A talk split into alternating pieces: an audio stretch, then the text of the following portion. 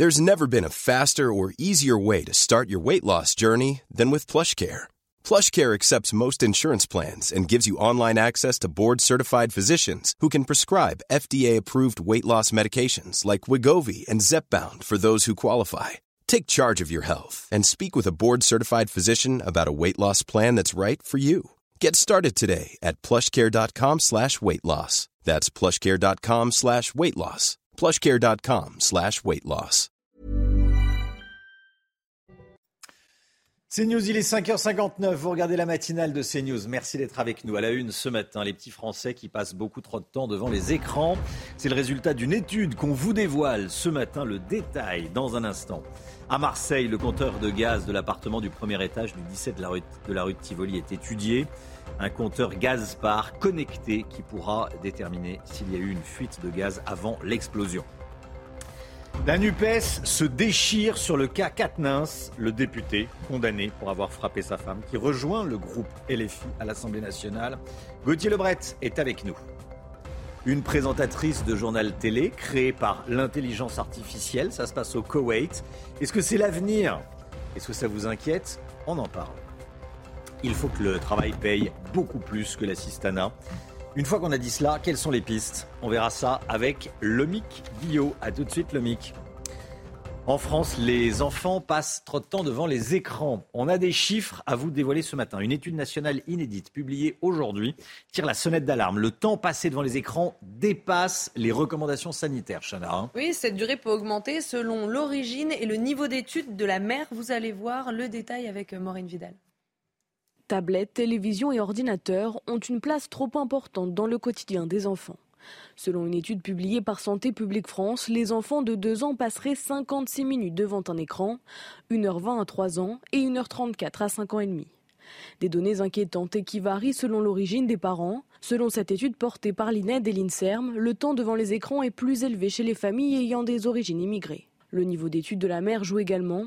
Si la mère a un niveau collège, les enfants passent 45 minutes à 1 heure et quart de plus devant leur tablette ou la télévision par rapport aux enfants dont la mère a un niveau d'études supérieur ou égal à Bac plus 5 alors que l'Organisation mondiale de la santé préconise de ne pas exposer les enfants de moins de 2 ans aux écrans, puis de limiter le temps à une heure par jour entre 2 et 5 ans, les médecins alertent, une surconsommation d'écran risque d'entraîner chez l'enfant des troubles alimentaires, des difficultés de concentration et une perte d'attention. L'enquête se poursuit à Marseille. Deux victimes ne sont toujours pas identifiées et deux personnes sont toujours portées disparues à l'heure qu'il est. Pour le moment, les policiers les enquêteurs privilégient la piste de l'explosion au gaz. Et le compteur du premier étage a été retrouvé euh, sous les décombres et en cours d'analyse. Les derniers éléments avec Solène Boulan, Loïc Tontat et Thibault Marcheteau. Dans ce qu'il reste de ce mur effondré, les pompiers recherchent toujours les deux personnes portées disparues. Un couple de personnes âgées habitant au rez-de-chaussée.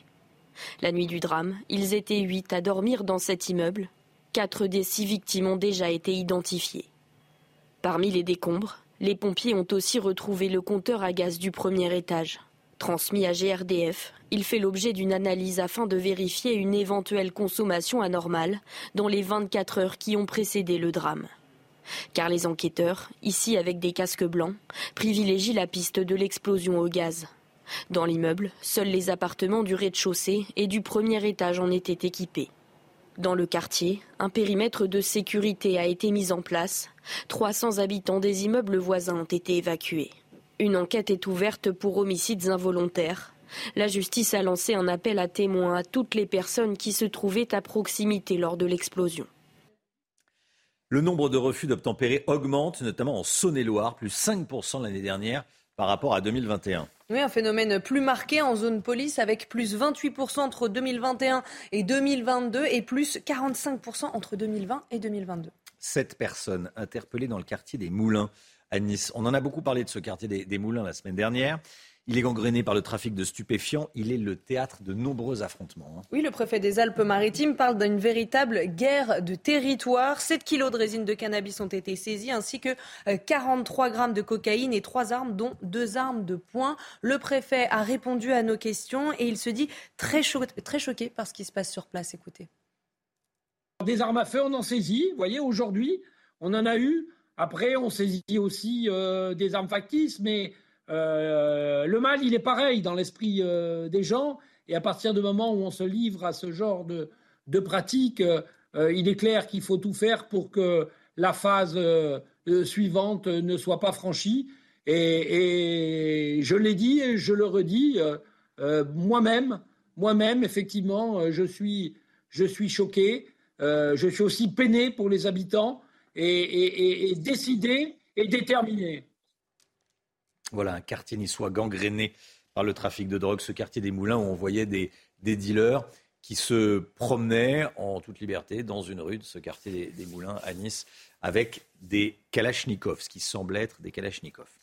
Adrien Quatennens, réintégré au groupe La France Insoumise dans un vote dont on ne sait quasiment rien, on connaît simplement les résultats, 45 pour, 15 contre, et deux abstentions. Gauthier Lebret avec nous. Gauthier, la, la NUPES se déchire une nouvelle fois après cette décision des, Insoumis. Oui, elle est éclatée façon euh, puzzle, absolument euh, romain. Le PS condamne une faute politique inacceptable et demande à ce qu'Adrien Quatennens quitte définitivement les instances de la NUPES. Même euh, sentiment chez les écologistes, même si Sandrine Rousseau ne quittera plus l'hémicycle quand Adrien Quatennens prend la parole, car elle explique que ce n'est pas aux féministes de partir. Donc vous disiez les résultats des votes, vous donniez les résultats des votes, mais on ne sait pas qui a voté quoi. Tout ça s'est fait dans une grande opacité. Louis Boyard, le jeune député insoumis, n'a pas fait de liste sur Twitter cette fois-ci.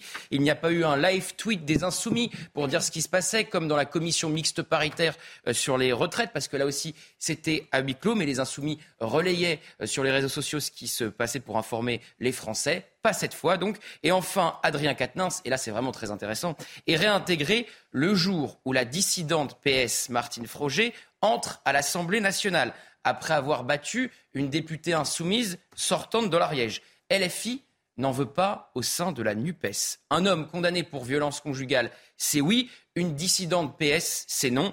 Allez comprendre. Et puis je vous rappelle qu'en 2017, Jean-Luc Mélenchon réclamait à ce que tout citoyen condamné soit inéligible à vie. Visiblement, il a changé d'avis. Merci beaucoup Gauthier. Le 49-3 a été un véritable traumatisme. C'est ce qu'a déclaré Marine Le Pen hier soir à sa sortie de Matignon. Oui, la présidente du groupe RN s'est entretenue avec la première ministre Elisabeth Borne à propos de la réforme des retraites. Écoutez. Ce 49-3 restera un véritable, un véritable traumatisme en ce sens que le sentiment qui a été perçu pas seulement par nous, représentants du peuple français, mais par le peuple français lui-même, c'est que euh, le, jeu démocratique a été euh, effondré, en réalité. Euh, cette réforme n'aurait pas dû passer. Les représentants du peuple français s'apprêtaient à ne pas voter cette réforme, à rejeter cette réforme. Et avoir dégainé un 49-3 dans ces circonstances-là pour forcer la main, en réalité, du peuple français a été très mal vécu. C'est ce vendredi que le Conseil constitutionnel va rendre ses décisions sur la réforme des retraites. Elles sont très attendues, c'est le moins qu'on puisse dire, par le gouvernement comme par les syndicats. Hein. Oui, ça va clairement euh, conditionner la suite du mouvement social. Alors concrètement, quels sont les scénarios possibles? On voit ça avec Thomas Bonnet. Ils sont neufs et le sort de la réforme des retraites est entre leurs mains. Le Conseil constitutionnel se prononce vendredi et trois scénarios sont envisageables. Les sages peuvent censurer une partie ou l'intégralité du texte. Ils peuvent aussi décider que le texte est parfaitement constitutionnel et donc le valider intégralement. Parmi les mesures qui pourraient être retoquées, il y a l'index senior qui oblige les entreprises à déclarer les salariés âgés de plus de 55 ans. Le Conseil constitutionnel pourrait ainsi estimer qu'il s'agit d'un cavalier législatif qui n'a pas sa place dans un projet de loi rectificatif du budget de la sécurité sociale. Pour Stanislas François, avocat en droit public, ce n'est pas tant le fond que la méthode utilisée par le gouvernement qui pourrait être retoquée. On a mis bout à bout une procédure qui quand même est certes euh, légale, constitutionnelle, mais la Constitution, c'est pas simplement qu'un ensemble de textes, c'est aussi un esprit. Et dans l'esprit de la Ve République, c'est compliqué de dire qu'aujourd'hui, eh bien, que la démocratie a bien fonctionné. Et c'est sans doute ce que pourrait dire le, le Conseil constitutionnel. Si le texte venait à être censuré partiellement, le président de la République aurait alors la possibilité de le promulguer en retirant les mesures problématiques ou de demander un deuxième examen après avoir modifié le texte. Pour les autres scénarios, le destin serait plus limpide. Si aucune censure n'est faite, alors le texte sera promulgué tel quel. Si en revanche la censure est totale, le projet de réforme des retraites serait jeté à la poubelle. Cette information de la nuit, Donald Trump accuse Emmanuel Macron, on va dire, de, cirer les bottes du président chinois Xi Jinping. On vous épargne les mots que l'ancien président américain a réellement employés. Hein. C'était à la télévision américaine. Oui, c'était pendant une interview. Donald Trump est revenu sur les propos polémiques d'Emmanuel Macron après sa visite à Pékin. On vous en parlait hier dans la matinale. Le chef de l'État avait appelé l'Union européenne à ne pas suivre l'Amérique ou la Chine sur la question de Taïwan. Voilà, Donald Trump qui a rien perdu de son franc-parler. oui euh, comment on pourrait qualifier ça? Oui, c'est pas très élégant. Hein. ça manque un peu d'élégance, ça c'est sûr. Ça manque un petit peu d'élégance. Voilà, il précise Emmanuel Macron qui est mon ami. Oui, quand même. Heureusement qu'il le précise. C'était pas flagrant. C'était pas flagrant. C'était pas flagrant. Allez, le sport tout de suite. Manchester City s'impose 3-0 face au Bayern. Votre programme avec Groupe Verlaine. Installation photovoltaïque pour réduire vos factures d'électricité. Groupe Verlaine, connectons nos énergies. Les Citizens ont surclassé les hommes de Thomas Tuchel en quart de finale de la Ligue des Champions, Chana. Oui, vous avez pu suivre ce match euh, sur Canal Plus hier soir. À l'Etihad Stadium Manchester a ouvert le score en première mi-temps avec un but de Rodri. Le club anglais a cloué les Bavarois en seconde partie. But de la tête de Bernardo Silva à la 70e, lancé par Erling Haaland, le Norvégien qui a inscrit quelques minutes plus tard une volée croisée du pied droit. Il y a John Stone pour Haaland, pour Haaland Le monumental attaquant ne pouvait pas passer à côté. C'était votre programme avec Groupe Verlaine. Isolation par l'extérieur avec aide de l'État. Groupe Verlaine, connectons nos énergies. C'est News, il est 6h10. Restez bien avec nous. Dans un instant, beaucoup d'actualités. On va vous montrer cette nouvelle présentatrice issue de l'intelligence artificielle. Elle présente des journaux au, Koweït. Une intelligence artificielle présentatrice. Ça marche aussi avec les présentateurs. Et voici, elle s'appelle Fedra. On va vous la présenter. Restez bien avec nous sur CNews. À tout de suite.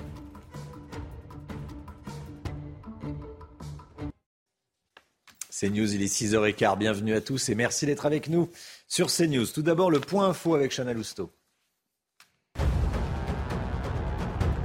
Cette information de la nuit, le Sénat a adopté en première lecture une proposition de loi LR sur l'école. Ce texte, porté par le député euh, Max Brisson, propose entre autres de donner au directeur d'école une autorité hiérarchique sur ses enseignants. Cette proposition de loi doit maintenant passer à l'Assemblée nationale.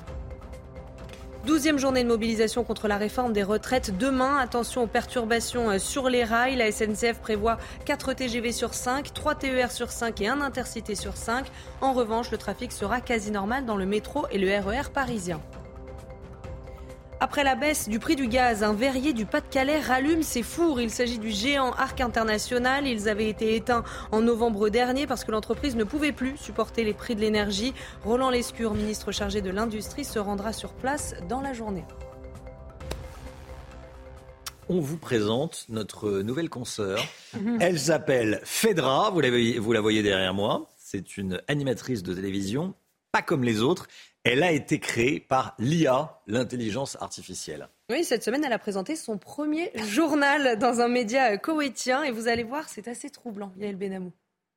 Anna Fedra. Elle s'appelle Fedra, elle a tous les aspects d'une femme et pourtant, c'est une intelligence artificielle. Elle pourrait être la présentatrice télé du futur. Au Koweït, un site d'information tente l'expérience, mais avant que cet avatar prenne la place des journalistes, des failles subsistent. On peut percevoir des problèmes de synchronisation entre la parole et le mouvement des lèvres.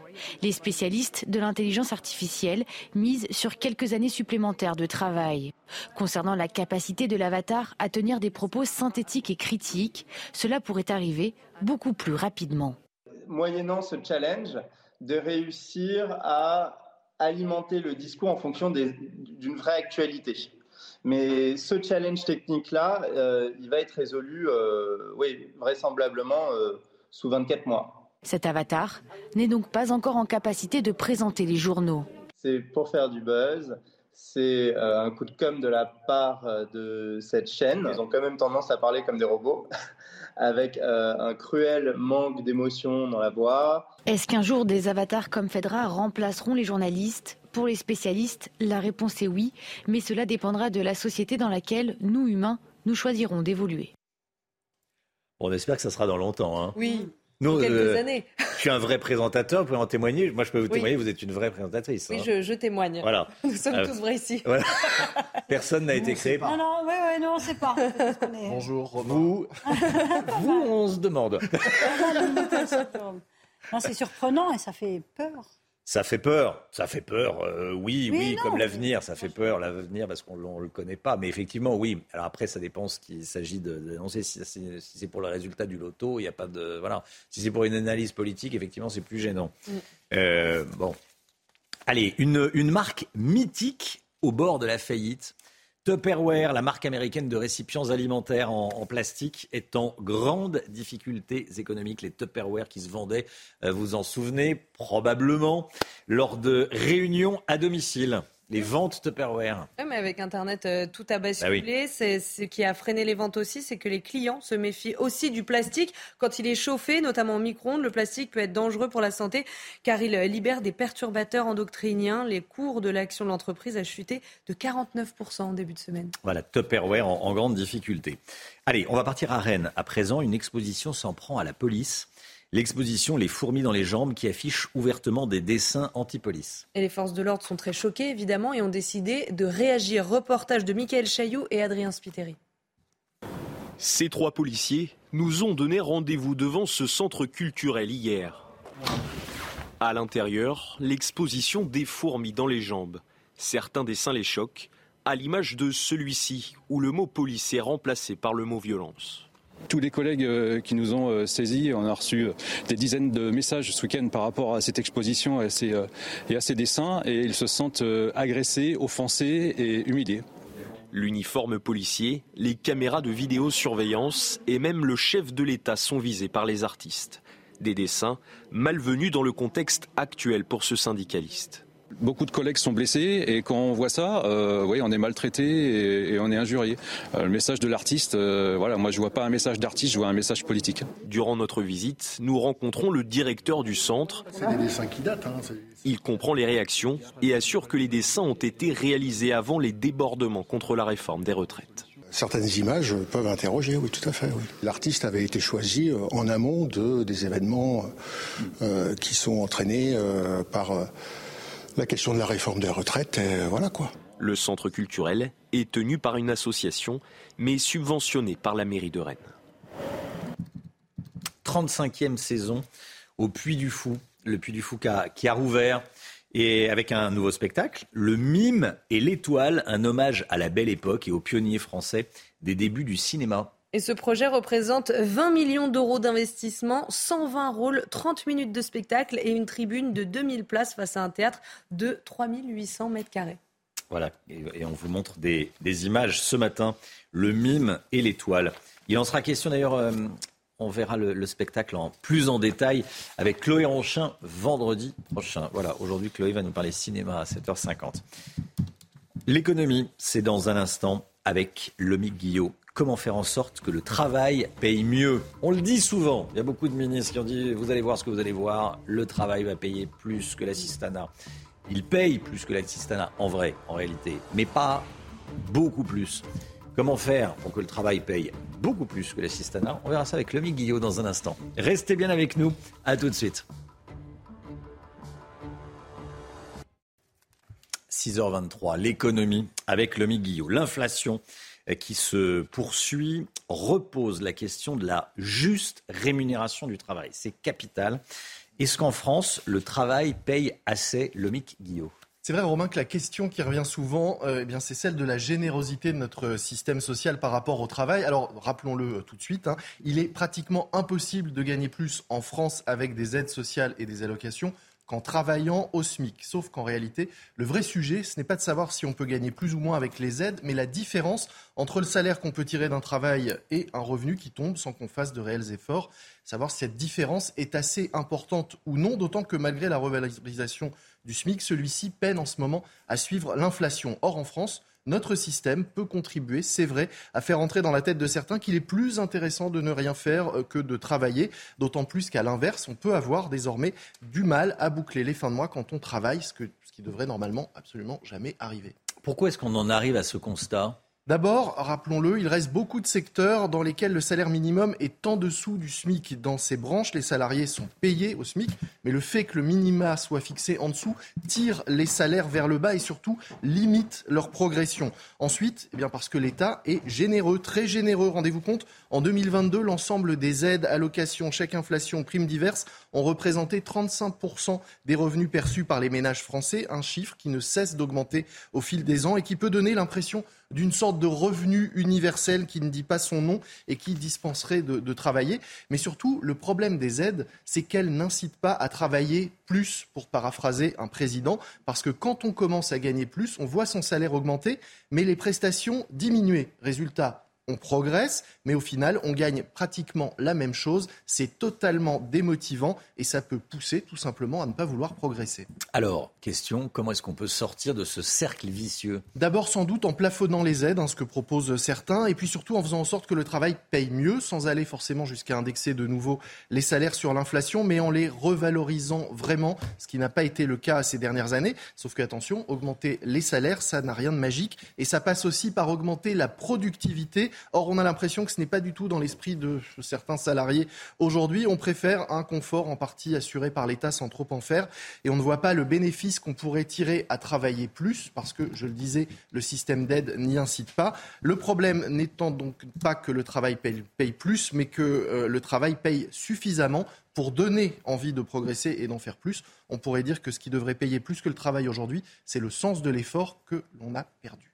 Merci beaucoup, Guillaume. Euh, je suis certain que ça fait beaucoup réagir votre, euh, votre chronique et vos, et vos informations, mais c'est le sujet du moment. Voilà, que le travail paye plus. Si vous êtes, euh, si vous apprêtez à, à, partir travailler, d'ailleurs, bon courage à vous. Et dans un instant, on va aller à Rennes. Rennes, où les commerçants sont inquiets. Pourquoi? Bah Parce que demain, il y a une nouvelle manifestation. Et lors des dernières manifestations, il y a eu des violences.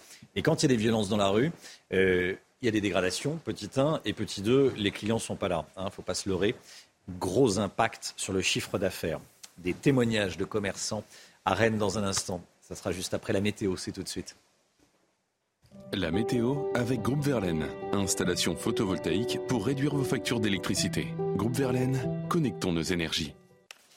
Alexandra Blanc, vigilance météo dans le Nord. Hein. Oui, trois départements concernés euh, par cette tempête Noah et donc des vents tempétueux attendus, principalement cet après-midi. Vous le voyez aux alentours de 14h, entre 14h et 18h. Eh bien, les vents s'annoncent particulièrement forts. Trois départements donc placés sous surveillance, le Pas-de-Calais et la Seine-Maritime ou encore le département de la Manche où les vents pourraient localement dépasser les 100 à 110 km par heure. Donc, on retrouve ce matin déjà les prémices de cette tempête Noah avec déjà du vent près des côtes de la Manche, du vent également sur la façade ouest ou encore euh, du côté de la Corse. Cette même perturbation qui est arrivée hier, que l'on retrouve ce matin un petit peu plus au sud, vous le voyez, entre l'Occitanie, les Charentes ou encore le nord-est, avec d'une part de la pluie, mais également de bonnes rafales de vent. Le vent restera également bien fort euh, du côté de la Corse dans l'après-midi. Eh bien, la perturbation redescend un petit peu plus au sud. C'est une perturbation assez active hein, qui donnera d'ailleurs quelques flocons de neige à assez basse altitude sur les Pyrénées ou encore le Massif central ainsi que sur les Alpes. On attend localement des flocons de neige à partir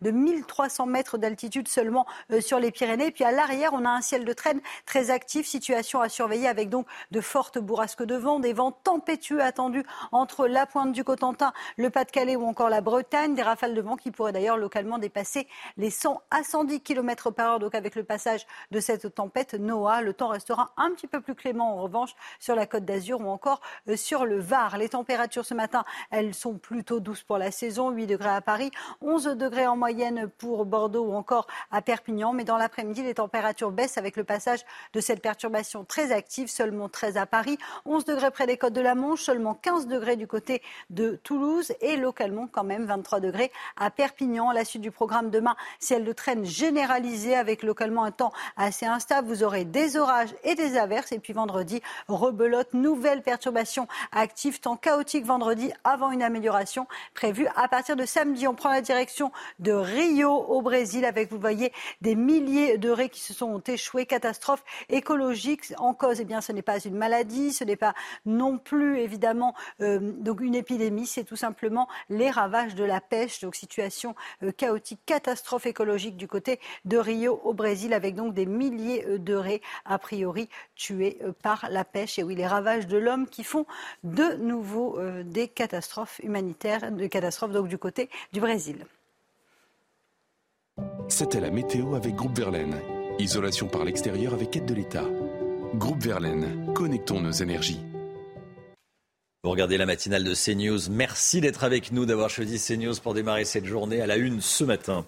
Les commerçants de Rennes très inquiets à la veille d'une nouvelle journée de manifestation contre la réforme des retraites. Vous allez voir que certains de ces commerçants se barricadent véritablement. Les parents qui laissent, leurs enfants dans les crèches doivent être vigilants après ce qu'on découvre dans le rapport sur les mauvais traitements sur les petits. On vous le détaille ce matin. Des députés républicains veulent réguler les activités des ONG en Méditerranée, des ONG suspectées d'être pro-migrants. Ils veulent que ce soit Frontex qui gère les, les interventions en mer quand le bateau des passeurs coule. Près de 700 grammes de drogue découverts à la mi-mars dans la prison de Gradignan, en Gironde. Comment est-ce possible On sera avec un représentant des surveillants en direct avec nous. Et puis le retour médiatique de DSK, l'ancien ministre de l'économie, qui donne ses conseils sur la réforme des retraites. Est-ce qu'il a des velléités de revenir sur la scène politique? Ben, Je poserai la question à Gauthier Lebret. À tout de suite, Gauthier. Les commerçants sont inquiets à la veille d'une nouvelle journée de mobilisation contre la réforme des retraites. Vitrines cassées, commerces pillés. À chaque manifestation, son lot de dégradation. Chana. Et les commerçants sont fatigués. Certains euh, évoquent même des conséquences sur la santé de leur entreprise. Voyez ce reportage à Rennes avec euh, Mickaël Chailloux. À Rennes, une centaine de commerces du centre-ville sont ainsi recouverts de contreplaqués préventivement ou bien parce qu'en dessous la vitrine a été détruite. Banques et agences immobilières sont les cibles privilégiées des casseurs. Pas question de parler aux journalistes. Les commerçants touchés laissent leurs représentants s'exprimer pour eux. Certains craignent des représailles. Certains ont peur. Euh, si c'est pas eux-mêmes qui ont peur, leurs équipes ont peur. Et les équipes commencent à, à être très réticentes à l'idée de communiquer. D'autres ont des ordres de, la, de leur franchiseur, par exemple, ou ont des ordres de leur direction de ne surtout pas communiquer. Selon l'enquête réalisée par le Carré Rennais auprès de 1000 commerces, en moyenne en mars, le chiffre d'affaires est en baisse de 60% dans le centre-ville. Les clients se font de plus en plus rares. Toutes ces vitrines cassées, toute cette ambiance morose un petit peu du centre-ville, on n'a plus actuellement vraiment envie de venir euh, sereine. Dans cette boutique de lingerie, la chute du chiffre d'affaires s'est limitée à moins 20% en février-mars les jours de manif, l'équipe a la peur au ventre. Quand on a des, feux de poubelle devant chez nous, que ça cogne sur les vitrines, c'est affolant. C'est la première fois dans 17 ans qu'on a fait zéro sur une journée de manifestation. Dans les prochains jours, les commerçants rennais rencontrent la mairie pour lancer une campagne de redynamisation du centre-ville au plus vite. Enfants maltraités, punition démesurée, humiliation, c'est ce que dénonce un rapport de l'inspection générale des affaires sociales publié hier, Chana. Le texte alerte sur de nombreuses négligences dans les crèches et de leur côté, les professionnels pointent du doigt une maltraitance institutionnelle. Voyez ce sujet de Solène Boulan. Des enfants oubliés sur les toilettes, privés de sieste ou attachés à un radiateur.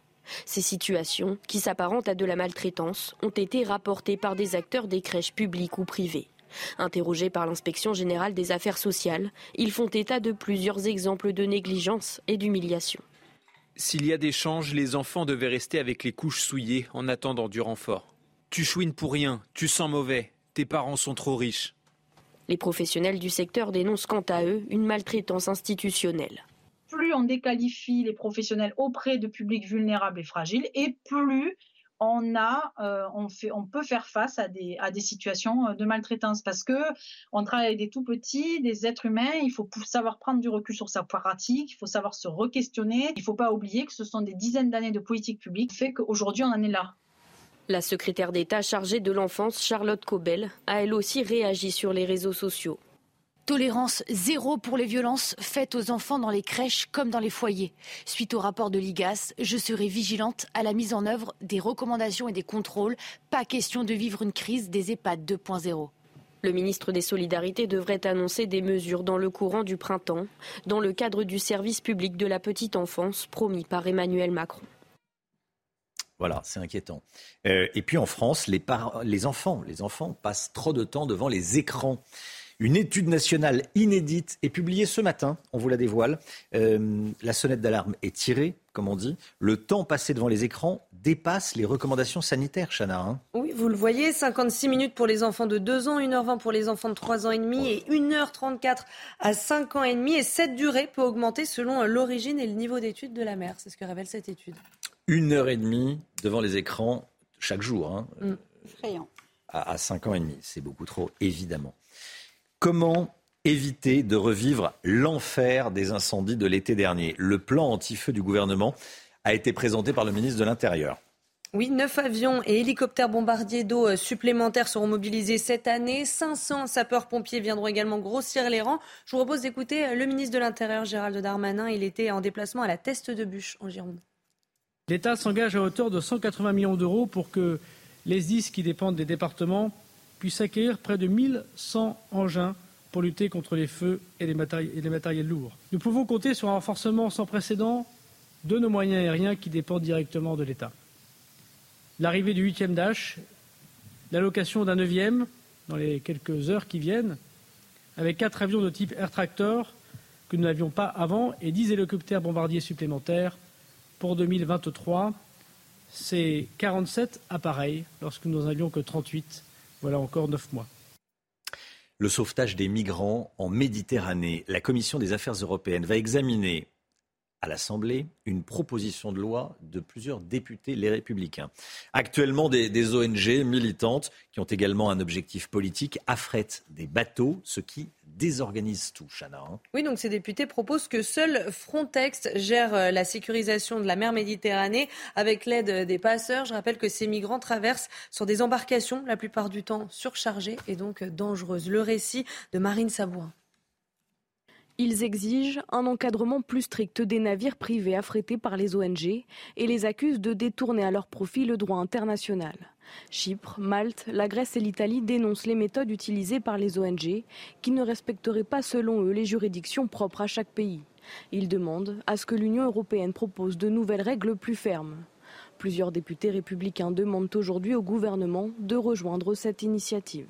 C'est un intérêt commun de euh, écrire un code pour dire à les ONG, vous pouvez rester dans les mers Méditerranée, mais vous devez respecter les règles des États, l'Italie, la France, l'Espagne, des États européens. Dans leur proposition, les LR demandent également que les ONG consultent aussi les pays d'Afrique du Nord, que l'agence Frontex, agence européenne de garde-frontières et de garde-côtes, soit la seule à recueillir les migrants en détresse et que les crimes commis par les passeurs soient reconnus comme des crimes contre l'humanité. Enfin, les députés souhaitent qu'une réflexion soit menée sur les ports ayant la capacité d'accueillir les migrants en détresse. En 2021, 123 000 personnes ont traversé la Méditerranée. Elles sont plus de 3 000 à avoir perdu la vie en tentant de rejoindre l'Union européenne. Voilà, et on sera à 7h10 en direct avec Patrick Stefanini, expert sur les questions euh, d'immigration, ancien secrétaire général euh, du ministère de, l'immigration. On vous montrait hier ces images d'une violente altercation entre un responsable du cirque Zavata et un élu. Le cirque s'était installé illégalement dans une commune, dans la commune de Saint-Laurent-du-Var, près de Nice. Et eh bien hier, les circassiens ont finalement quitté les lieux. Oui, regardez la vidéo publiée sur Twitter par Anthony Boré qui écrit Notre détermination à payer mes problèmes. Le cirque est parti pour s'installer sur un terrain privé d'Antibes. La mairie a tout de suite réagi en interdisant toute représentation. Trois hommes ont été surpris en train de saigner un mouton dans une maison en rénovation. Ça s'est passé dimanche dans un quartier résidentiel de la station balnéaire de Loire-Atlantique. Ça s'est passé à la Baule. Hein. Oui, les trois individus impliqués ont réussi euh, à s'enfuir avec l'animal au volant euh, d'un camion Ben. Je propose d'écouter le maire de la Baule, Franck Louvrier. Il veut porter plainte. C'est du jamais vu, c'est la première fois que nous sommes confrontés à un tel acte euh, inadmissible. c'est un acte de barbarie qui doit être puni, c'est un comportement totalement inadmissible qui va à l'encontre du bien-être animal. Euh, l'abattage euh, qui euh, est non contrôlé est interdit aujourd'hui par la loi, comme vous le savez. et donc je vais porter plainte. Il faut agir très fortement contre ces pratiques d'un autre âge. Et il est important pour nous, dans notre commune, bien évidemment, de défendre le bien-être animal avec détermination. Un record aux enchères pour une paire de baskets. 2 millions 200 000 dollars, c'est le prix payé pour une paire de baskets. Bon, pas n'importe laquelle évidemment, celle de Michael Jordan lors de la dernière vente Sotheby's. La légende de la NBA les avait portés pendant sa dernière finale de championnat en 98 avec les Chicago Bulls. Oui, cette somme dépasse le précédent record qui était déjà détenu par la superstar du basket. Alors, est-ce que vous comprenez qu'on dépense autant d'argent pour une paire de baskets? On est allé vous poser la question, écoutez. Pour euh, du plastique, un bout de cuir, euh, c'est une fortune pour euh, un, objet qui ne, qui ne les vaut pas, entre guillemets, selon moi c'est une légende, c'est une légende du sport, donc ça fait un peu plus comprendre le prix, mais ça reste quand même un peu exagéré au niveau, au niveau du prix du coup. C'est une célébrité, mais c'est des paires quoi. Elles ont déjà été portées en plus, même si c'est pas une célébrité, non. C'est normal, c'est Michael Jordan. Bah, c'est une légende du sport, c'est normal, ça se comprend. Voilà, 2 200 000 dollars pour cette paire de baskets. Bon, est-ce que ça les vaut? On peut en parler jusqu'à demain matin. Euh, en tout cas, si on paye 2 200 000 dollars, normalement, on les, les porte pas. On les met sous cloche et on n'y touche pas. Chana. Oui, mais d'ailleurs, aux États-Unis, il y a beaucoup de magasins comme ça où les, euh, où les baskets sont euh, sous cellophane. Ah oui. c'est précieux. C'est précieux. Bah, maintenant, les sneakers, même les grandes marques de luxe, vendent plus de baskets que de, que, de chaussures en, en cuir d'ailleurs.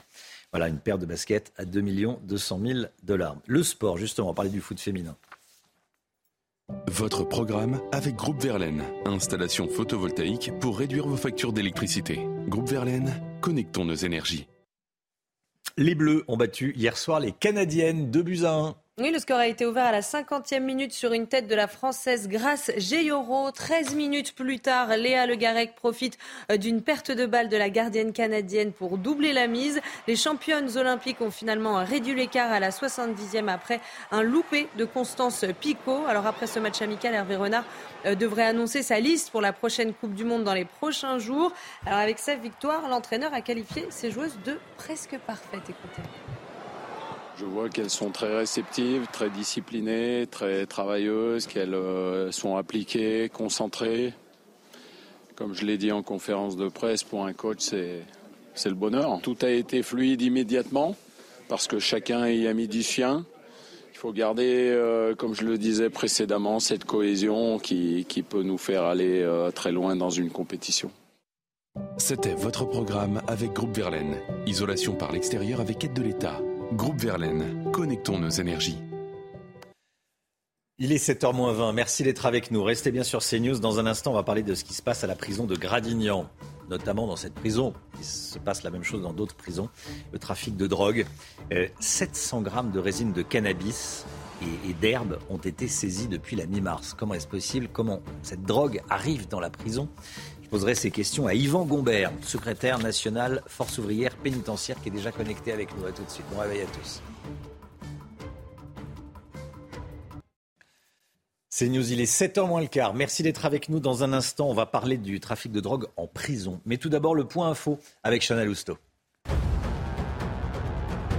L'enquête se poursuit à Marseille après l'effondrement de deux immeubles. Pour le moment, les policiers privilégient la piste de l'explosion au gaz. Le compteur du premier étage a été retrouvé sous les décombres et en cours d'analyse. L'objectif est de vérifier une éventuelle consommation anormale dans les 24 heures précédant l'explosion. Sept personnes ont été interpellées dans le quartier des Moulins à Nice, gangréné par le trafic de stupéfiants. Ce quartier est le théâtre de nombreux affrontements. Le préfet des Alpes-Maritimes parle d'une véritable guerre de territoire. 7 kilos de résine de cannabis ont été euh, saisis ainsi que 83 grammes de cocaïne et trois armes, dont deux armes de poing. Et puis l'Italie envisage de déplacer massivement des ours installés dans le nord du pays. Une centaine d'ours bruns peuplent les zones montagneuses de la région du Trentin. Mais la semaine dernière, un jogger a été tué par l'une de ces bêtes. Alors le ministère de l'Environnement envisage de répartir une partie de ces ours dans d'autres régions du pays. Voilà, l'objectif c'était qu'il y ait euh, une centaine, une cinquantaine d'ours. Il y en a une centaine. Mm. Il y a eu cet accident. Euh, donc il va falloir réagir. Allez, on change totalement de, de sujet. Le trafic de drogue explose à la prison de Gradignan, en Gironde. Depuis la mi-mars, près de 700 grammes de résine de cannabis et de l'herbe ont été saisis. Les agents pénitentiaires se sentent impuissants face à une situation très tendue. C'est pour ça que je voulais qu'on en parle avec vous, Yvan Gombert. Merci d'être avec nous ce matin en direct. Vous êtes secrétaire national Force ouvrière pénitentiaire. Euh, bonjour et, et merci d'être là. Près de 700 grammes de cannabis saisis depuis un mois. Par où passe cette drogue pour, pour arriver dans les cellules? Alors, il y, a, de nombreuses voies hein, pour, euh, pour faire rentrer euh, de la drogue en, prison. Actuellement, sur, euh, sur les établissements du sud-ouest de la France, ce qu'on enfin, ce connaît, c'est une reconnaissance de, de, livraison par drone. Puisque sur ces établissements, il n'y a pas encore de, de système anti-drone, de, de, système anti-drone installé. Donc c'est une voie qui peut, qui peut être une des causes. Il y a en plus actuellement les travaux de la nouvelle construction de la nouvelle prison de, de Bordeaux-Gradignan qui, est en, en, cours et donc qui facilite les projections sur l'établissement. Donc ça, c'est des voies euh, qui sont connues et qui sont récurrentes sur les établissements, les projections. Voilà. Comment ça fonctionne un système anti-drone? Alors c'est un système de brouillage, hein. c'est-à-dire que le, le, quand le drone va s'approcher de l'établissement, il va, il, va, il va tomber, tout simplement. Mmh. Donc c'est juste une question de, de budget, j'allais dire. Oui, oui, c'est assez cher. Alors après, encore une fois, on peut euh, faire la chasse euh, au système anti-drone, euh, avoir une politique de lutte contre contre le trafic de drogue en détention. De toute façon, on n'empêchera jamais les introductions de manière intégrale dans les établissements pénitentiaires. C'est quasiment impossible vu, les, vu le nombre de voies d'accès de, de, la drogue en, en, détention, que ce soit par les par les familles également au niveau des parloirs, oui. beaucoup d'autres manières d'introduire de, de la drogue en détention. On parle également de pression sur des surveillants. Comment, comment s'exercent-elles ces, ces, pressions très concrètement? Alors dans l'article du Monde, il, est fait notamment référence euh, à Facebook. Alors euh, nous, c'est pour ça qu'on conseille nos agents euh, de sécuriser leurs leur, leur, leur réseaux sociaux et d'éviter qu'ils soient accessibles au public. Et en, l'espèce, je crois qu'il était accessible au public. Donc c'est aussi, la difficulté, c'est qu'il faut que les agents soient, attentifs à, à, leur, à leur compte personnel et éviter qu'ils soient accessibles n'importe comment. Est-ce que des surveillants ne ferment pas les yeux sur certains trafics de drogue? Pour avoir la paix, pour que les, les détenus puissent euh, fumer ce qu'ils veulent fumer et qu'il euh, y ait la paix dans les, dans les prisons, dans les cellules, le calme. Non, je ne pense pas qu'on puisse dire euh, qu'ils euh, qu'ils font euh, qu'ils ne font rien contre, contre le trafic quand on quand c'est pas ce que je dis hein. mais fermer les yeux sur des quantités, de petites quantités Non, non, je, je, pense pas. Alors ça peut arriver, euh, voilà, mais mais je pense pas. Non, c'est vraiment, euh, c'est pas mmh. vraiment le. Euh, non, la difficulté, je pense que, et c'est d'ailleurs l'une de nos propositions, c'est que on n'empêche pas forcément la consommation de drogue en détention parce que, par exemple, on n'oblige pas les personnes détenues à faire un test urinaire ou une prise de sang euh, pour toute demande d'aménagement de, de, peine, par exemple. Ça, ça pourrait être une possibilité. Je sais qu'en Scandinavie, euh, c'est ce qu'ils pratiquent. C'est-à-dire que pour obtenir un certain nombre d'aménagements de, peine euh, ou une affectation dans des établissements spécialisés, euh, on leur demande des tests urinaires ou des prises de sang. Ce serait une possibilité qui n'existe pas aujourd'hui ou de manière occasionnelle dans, les établissements. Et ça, ça serait peut-être sans doute le moyen de lutter contre, les drogues en détention et d'éviter de courir après les trafics. Merci beaucoup Yvan Gombert, secrétaire national Force ouvrière pénitentiaire. Merci d'avoir eh, pris la parole ce matin dans la matinale de CNews. Bonne journée à vous, bon courage aux, surveillants et à tous ceux qui se trouvent dans les prisons, bien sûr. Allez, euh, Gims provoque un tollé sur les réseaux sociaux. Il réécrit totalement l'histoire sans se gêner. C'est assez surréaliste. Il était invité d'une chaîne YouTube et il dit, écoutez, euh, l'Afrique a peuplé l'Europe avant les Européens. 50 000 ans avant les Européens. On veut nous faire croire que notre histoire a commencé sur un négrier en train de ramer en sueur. Non. Bon. Regardez ce qu'il dit également. Les pyramides qu'on voit au sommet, il y a de l'or. C'était des foutues antennes. Les gens avaient l'électricité. Bah bien sûr, au temps de l'Égypte. L'ancienne, les Égyptiens, la science qu'ils avaient, ça dépasse l'entendement. Les historiens savent. Ce qui veut dire, sous-entendu, savent et nous cachent la réalité. Euh, c'est lunaire, ce que dit Gims. Mais comment il en est arrivé à dire de telles sottises, pour rester poli Le Mick Guillot Peut-être parce qu'il lit les livres d'histoire avec ses lunettes de soleil, je sais pas. Peut-être. Et qu'il les lit pas. Mais c'est ça, ça, ça, c'est, ça, ça frôle, ça frôle la, la- la folie. Comment, comment il en est arrivé? Gauthier? Oui, non, on va bientôt apprendre que les Égyptiens avaient des smartphones aussi, ils pouvaient brancher euh, leur. Euh, Alors, est-ce que c'est parce qu'il il veut vendre des albums Donc, il se dit, tiens, Oui, on va, en- on va parler de moi, je vais dire n'importe quoi sur une chaîne YouTube, et puis on va parler de moi ensuite. Euh, C'est comme Gims ceux qui réécrit l'histoire. Que, que sur- par exemple sur TikTok, que la Terre est plate. un peu Ah oui, ça de- se rejoint. Voilà. ça se rejoint un petit Comme un peu, disque voilà. de Gims. Ah, Voilà. Exactement. Comme. Allez, dans un instant, prise de parole inattendue de Dominique Strauss-Kahn. Est-ce qu'il est de retour ou pas? Il parle des retraites en tout cas. Il est de retour pour parler des retraites. Est-ce qu'il a des idées qui l'emmènent un petit peu au-delà de la réforme des retraites On va voir ça avec Gauthier Lebret dans un instant. À tout de suite. C'est une prise de parole inattendue, celle de Dominique Strauss-Kahn. Gauthier Lebret avec nous. Gauthier, l'ancien ministre de l'économie, juge très sévèrement la réforme des retraites d'Emmanuel Macron. hein. Oui, alors c'est vraiment un retour qu'on n'attendait pas pour euh, le moins, suite DSK qui a annoncé euh, dès hier après-midi sur son compte euh, Twitter qu'il allait s'exprimer sur cette fameuse réforme des retraites. Regardez son tweet. Bonjour, dans quelques heures, je partage mon point de vue sur la crise provoquée par le texte de loi sur les retraites. Alors sa parole est rare depuis les affaires qui ont mis fin à ses ambitions politiques. C'est donc un texte de quatre pages où il est, mais alors, très sévère avec Emmanuel Macron, qui selon lui a fait quatre erreurs. Erreur de timing, c'était pas le bon moment pour euh, DSK. Erreur de méthode qui a été euh, fatale euh, selon lui. Et puis erreur stratégique, c'est-à-dire de privilégier le rapport de force politique au rapport de force sociale.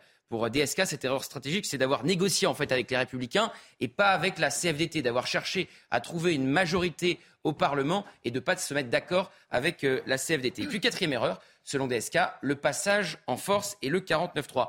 Et pour éviter une cinquième erreur, c'est d'ailleurs le titre euh, de sa prise de parole, de son texte publié euh, sur les réseaux sociaux, Emmanuel Macron doit renouer avec le dialogue social. Alors voilà pour le constat. Que propose Dominique Strauss-Kahn? Que- Quelle solution? En fait, DSK était pour euh, la réforme à point d'Édouard Philippe qui était plus ambitieuse et qui changeait le système, Répo- réforme soutenue à l'époque par euh, Laurent Berger. Ce n'est pas l'âge de la retraite, dit euh, Dominique Strauss-Kahn, qu'il faut changer, c'est la conception même du système.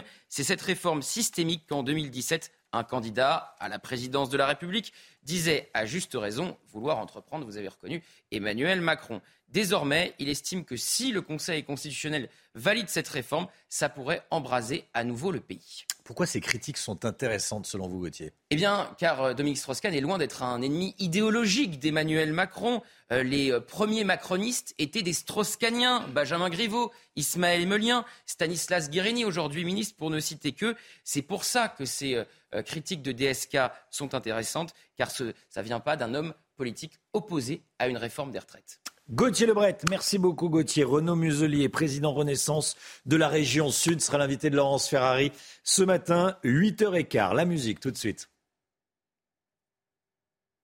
Votre programme avec Groupe Verlaine. Installation photovoltaïque pour réduire vos factures d'électricité. Groupe Verlaine, connectons nos énergies.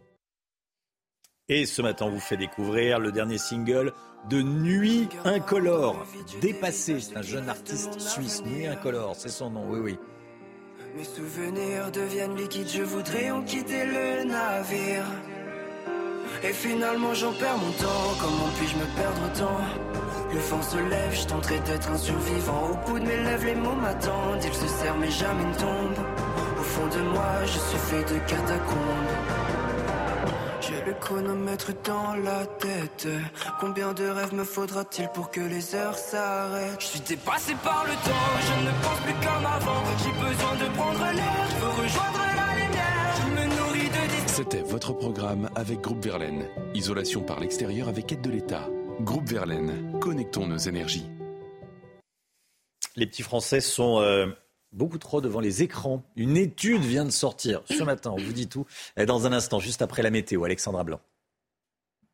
La météo avec Groupe Verlaine. Installation photovoltaïque pour réduire vos factures d'électricité. Groupe Verlaine, connectons nos énergies. Alexandra, il y a trois départements en vigilance hein, ce matin. Oui, en effet, le Pas-de-Calais, la Manche ou encore le département de la Seine-Maritime avec des vents tempétueux attendus cet après-midi, des rafales qui pourraient localement dépasser les 100 km par heure. Ça commence déjà à souffler bien fort ce matin entre la pointe bretonne et euh, la pointe du Cotentin avec au programme donc dès ce matin un temps très agité, perturbation que l'on retrouve entre le sud-ouest et le nord-est. Dans l'après-midi, la perturbation, on va la retrouver un petit peu plus au sud avec donc le retour de la neige en montagne entre les Pyrénées et les Alpes. Et puis à l'arrière, un ciel de traîne assez actif avec des orages, du grésil et surtout ces vents tempétueux qui vont se renforcer, vous le voyez, entre la Bretagne et la côte d'Opale. Situation à surveiller avec donc la tempête Noah. Les températures, rien à signaler. Plutôt doux ce matin avec 8 degrés à Paris ou encore 11 degrés à Bordeaux. Et dans l'après-midi, les températures baissent un petit peu. 13 à Paris, 11 degrés à Rouen, mais tout de même 23 degrés du côté de Perpignan. C'était la météo avec Groupe Verlaine. Isolation par l'extérieur avec aide de l'État. Groupe Verlaine, connectons nos énergies. C'est News, il est 7h pile, vous regardez la matinale. Merci d'être avec nous. Les petits Français passent beaucoup trop de temps devant les écrans. C'est le résultat d'une étude qu'on vous dévoile ce matin. Le détail dans un instant. À Marseille, le compteur de gaz de l'appartement du premier étage du 17 rue de Tivoli est étudié. Un compteur Gazpar connecté qui pourra dire s'il y a eu fuite de gaz avant l'explosion. La NUPES se déchire sur le cas Adrien Quatennens, le député condamné pour avoir frappé sa femme, qui rejoint le groupe La France Insoumise. La France Insoumise à l'Assemblée nationale. Gauthier Lebret est avec nous, la NUPES qui se déchire. Et puis ce matin, on va vous parler d'un nouveau type de radar en Indre-et-Loire notamment. Il ne sanctionne pas, mais récompense. On vous en dit plus avec Pierre Chasseret. En France, les petits, les petits, les enfants passent beaucoup trop de temps devant les écrans. On a des chiffres. Une étude nationale inédite publiée ce matin tire la sonnette d'alarme. Le temps quotidien passé devant les écrans dépasse les recommandations sanitaires. Et cette durée peut augmenter selon l'origine et le niveau d'étude de la mère. Vous allez voir le détail avec Maureen Vidal. Tablettes, télévision et ordinateurs ont une place trop importante dans le quotidien des enfants. Selon une étude publiée par Santé publique France, les enfants de 2 ans passeraient 56 minutes devant un écran, 1h20 à 3 ans et 1h34 à 5 ans et demi. Des données inquiétantes et qui varient selon l'origine des parents. Selon cette étude portée par l'INED et l'INSERM, le temps devant les écrans est plus élevé chez les familles ayant des origines immigrées. Le niveau d'étude de la mère joue également. Si la mère a un niveau collège, les enfants passent 45 minutes à 1 heure et quart de plus devant leur tablette ou la télévision, par rapport aux enfants dont la mère a un niveau d'études supérieur ou égal à Bac plus 5 alors que l'Organisation mondiale de la santé préconise de ne pas exposer les enfants de moins de 2 ans aux écrans, puis de limiter le temps à une heure par jour entre 2 et 5 ans. Les médecins alertent, une surconsommation d'écran risque d'entraîner chez l'enfant des troubles alimentaires, des difficultés de concentration et une perte d'attention. L'enquête se poursuit à Marseille. Deux victimes ne sont toujours pas identifiées. Deux personnes sont toujours portées disparues. Pour le moment, les policiers et les enquêteurs privilégient la piste de l'explosion de gaz. Et le compteur du premier étage a été euh, retrouvé euh, sous les décombres et en cours d'analyse. Les derniers éléments avec Solène Boulan, Loïc Tontat et Thibault Marcheteau. Dans ce qu'il reste de ce mur effondré, les pompiers recherchent toujours les deux personnes portées disparues. Un couple de personnes âgées habitant au rez-de-chaussée. La nuit du drame, ils étaient huit à dormir dans cet immeuble Quatre des six victimes ont déjà été identifiées. Parmi les décombres, les pompiers ont aussi retrouvé le compteur à gaz du premier étage. Transmis à GRDF, il fait l'objet d'une analyse afin de vérifier une éventuelle consommation anormale dans les 24 heures qui ont précédé le drame. Car les enquêteurs, ici avec des casques blancs, privilégient la piste de l'explosion au gaz.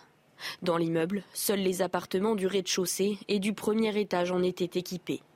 Dans le quartier, un périmètre de sécurité a été mis en place. 300 habitants des immeubles voisins ont été évacués. Une enquête est ouverte pour homicides involontaires.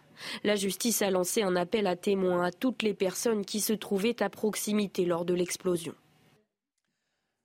Adrien Quatennens, réintégré au groupe La France Insoumise dans un vote dont on ne sait quasiment rien. On connaît simplement les résultats. 45 pour, 15 contre et deux abstentions. Gauthier Lebret, La NUPES se déchire une nouvelle fois après cette décision des Insoumis. Hein. Oui, elle est éclatée euh, façon puzzle, absolument, la, NUPES. Alors pour euh, le PS, c'est une faute politique inacceptable. Le Parti socialiste qui souhaite qu'Adrien Quatennens quitte définitivement les instances de la NUPES. Même sentiment euh, chez les écolos, même si Sandrine Rousseau explique eh bien, qu'elle ne quittera plus l'hémicycle quand Adrien Quatennens prend la parole, car ce n'est pas aux féministes de partir. Alors vous avez rappelé le résultat des votes, mais effectivement, on ne sait pas qui a voté euh, quoi. L'opacité est totale. Louis Boyard, le jeune député insoumis, n'a pas fait cette fois de liste sur Twitter avec les 45 qui ont voté euh, pour. Il n'y a pas eu de live tweet euh, des insoumis pour nous raconter les coulisses de cette réunion, comme ils l'ont fait lors de la commission mixte paritaire qui était à huis clos sur la réforme euh, des retraites pour informer les Français. Là, il n'y a pas la volonté euh, d'informer les Français. Et enfin, très intéressant, Adrien Quatennens est réintégré le jour où la dissidente PS Martine Froger fait son entrée à l'Assemblée nationale après avoir battu une députée insoumise sortante dans euh, l'Ariège. LFI n'en veut pas au sein de la NUPES. Un homme condamné pour violence conjugale, c'est oui. Une dissidente PS, c'est non. Et puis, rappelons qu'en 2017, Jean-Luc Mélenchon demandait eh bien, l'inéligibilité à vie pour toute personne condamnée. Visiblement, il a changé d'avis. Merci beaucoup Gauthier. C'est ce vendredi que le Conseil constitutionnel va rendre ses décisions sur la réforme des retraites. Elles sont très attendues, c'est le moins qu'on puisse dire, par le gouvernement et par les syndicats, Chana. Oui, ça va clairement conditionner la suite euh, du mouvement social. Alors concrètement, quels sont les scénarios possibles? On voit ça avec Thomas Bonnet. Ils sont neufs et le sort de la réforme des retraites est entre leurs mains. Le Conseil constitutionnel se prononce vendredi et trois scénarios sont envisageables. Les sages peuvent censurer une partie ou l'intégralité du texte. Ils peuvent aussi décider que le texte est parfaitement constitutionnel et donc le valider intégralement. Parmi les mesures qui pourraient être retoquées, il y a l'index senior qui oblige les entreprises à déclarer les salariés âgés de plus de 55 ans. Le Conseil constitutionnel pourrait ainsi estimer qu'il s'agit d'un cavalier législatif qui n'a pas sa place dans un projet de loi rectificatif du budget de la sécurité sociale. Pour Stanislas François, avocat en droit public, ce n'est pas tant le fond que la méthode utilisée par le gouvernement qui pourrait être retoquée. On a mis bout à bout une procédure qui quand même est certes euh, légale, constitutionnelle, mais la Constitution, c'est pas simplement qu'un ensemble de textes, c'est aussi un esprit. Et dans l'esprit de la Ve République, c'est compliqué de dire qu'aujourd'hui, eh bien, que la démocratie a bien fonctionné. Et c'est sans doute ce que pourrait dire le, le Conseil constitutionnel. Si le texte venait à être censuré partiellement, le président de la République aurait alors la possibilité de le promulguer en retirant les mesures problématiques ou de demander un deuxième examen après avoir modifié le texte. Pour les autres scénarios, le destin serait plus limpide. Si aucune censure n'est faite, alors le texte sera promulgué tel quel. Si en revanche la censure est totale, le projet de réforme des retraites serait jeté à la poubelle. Cette information de la nuit, Donald Trump accuse Emmanuel Macron de cirer les bottes du président chinois Xi Jinping. On vous épargne les mots réellement utilisés, réellement employés par l'ancien président des États-Unis, Chana. Oui, c'était pendant une interview. Donald Trump est revenu sur les propos euh, polémiques d'Emmanuel Macron après sa visite à Pékin. On en parlait hier avec Gauthier. Le chef de l'État avait euh, appelé l'Union européenne à ne pas suivre l'Amérique ou la Chine sur la question de Taïwan. Voilà, Macron qui est un ami, heureusement qu'il le précise, ça démarre mal. Généralement, quand on dit euh, qui est un ami, ça démarre mal. tout est dans la, suite. En gros, il, soupçonne Emmanuel Macron d'avoir choisi le, camp de la, de la Chine et il le dit avec ces mots. Vulgaires. les mots vulgaires de l'ancien président des, États-Unis, des mots vulgaires à l'endroit du président de la République française. Allez, le sport tout de suite. Votre programme avec Groupe Verlaine. Installation photovoltaïque pour réduire vos factures d'électricité. Groupe Verlaine, connectons nos énergies. Manchester City s'est imposé 3-0 face au Bayern Munich. Les Citizens sont surclassés, les hommes de Thomas Tuchel. C'était un match de quart de finale de la Ligue des Champions qu'on a pu suivre sur Canal. Hier soir à l'Etihad Stadium, Manchester a ouvert le score en première mi-temps avec un but euh, de Rodri. Le club anglais a cloué les Bavarois en seconde partie. Euh, but de la tête de Bernardo Silva, la 70e, lancé par Erling Haaland, le Norvégien qui inscrit quelques minutes plus tard une volée croisée du pied droit. C'était votre programme avec Groupe Verlaine. Isolation par l'extérieur avec aide de l'État. Groupe Verlaine, connectons nos énergies. Le sauvetage des migrants en Méditerranée. La Commission des affaires européennes va examiner aujourd'hui une proposition, euh, donc une proposition de députés les Républicains qui demande, euh, en clair, que ce soit l'Europe qui gère les, sauvetages de, migrants, que ce soit Frontex qui s'en occupe et non plus des ONG. Vous allez voir, c'est extrêmement intéressant, ça pourrait tout changer. On sera avec l'un des meilleurs spécialistes des questions d'immigration, Patrick Stefanini, qui est déjà connecté avec nous. Bonjour Patrick Stefanini. Et à tout de suite, on se retrouve juste après la petite pause publicitaire.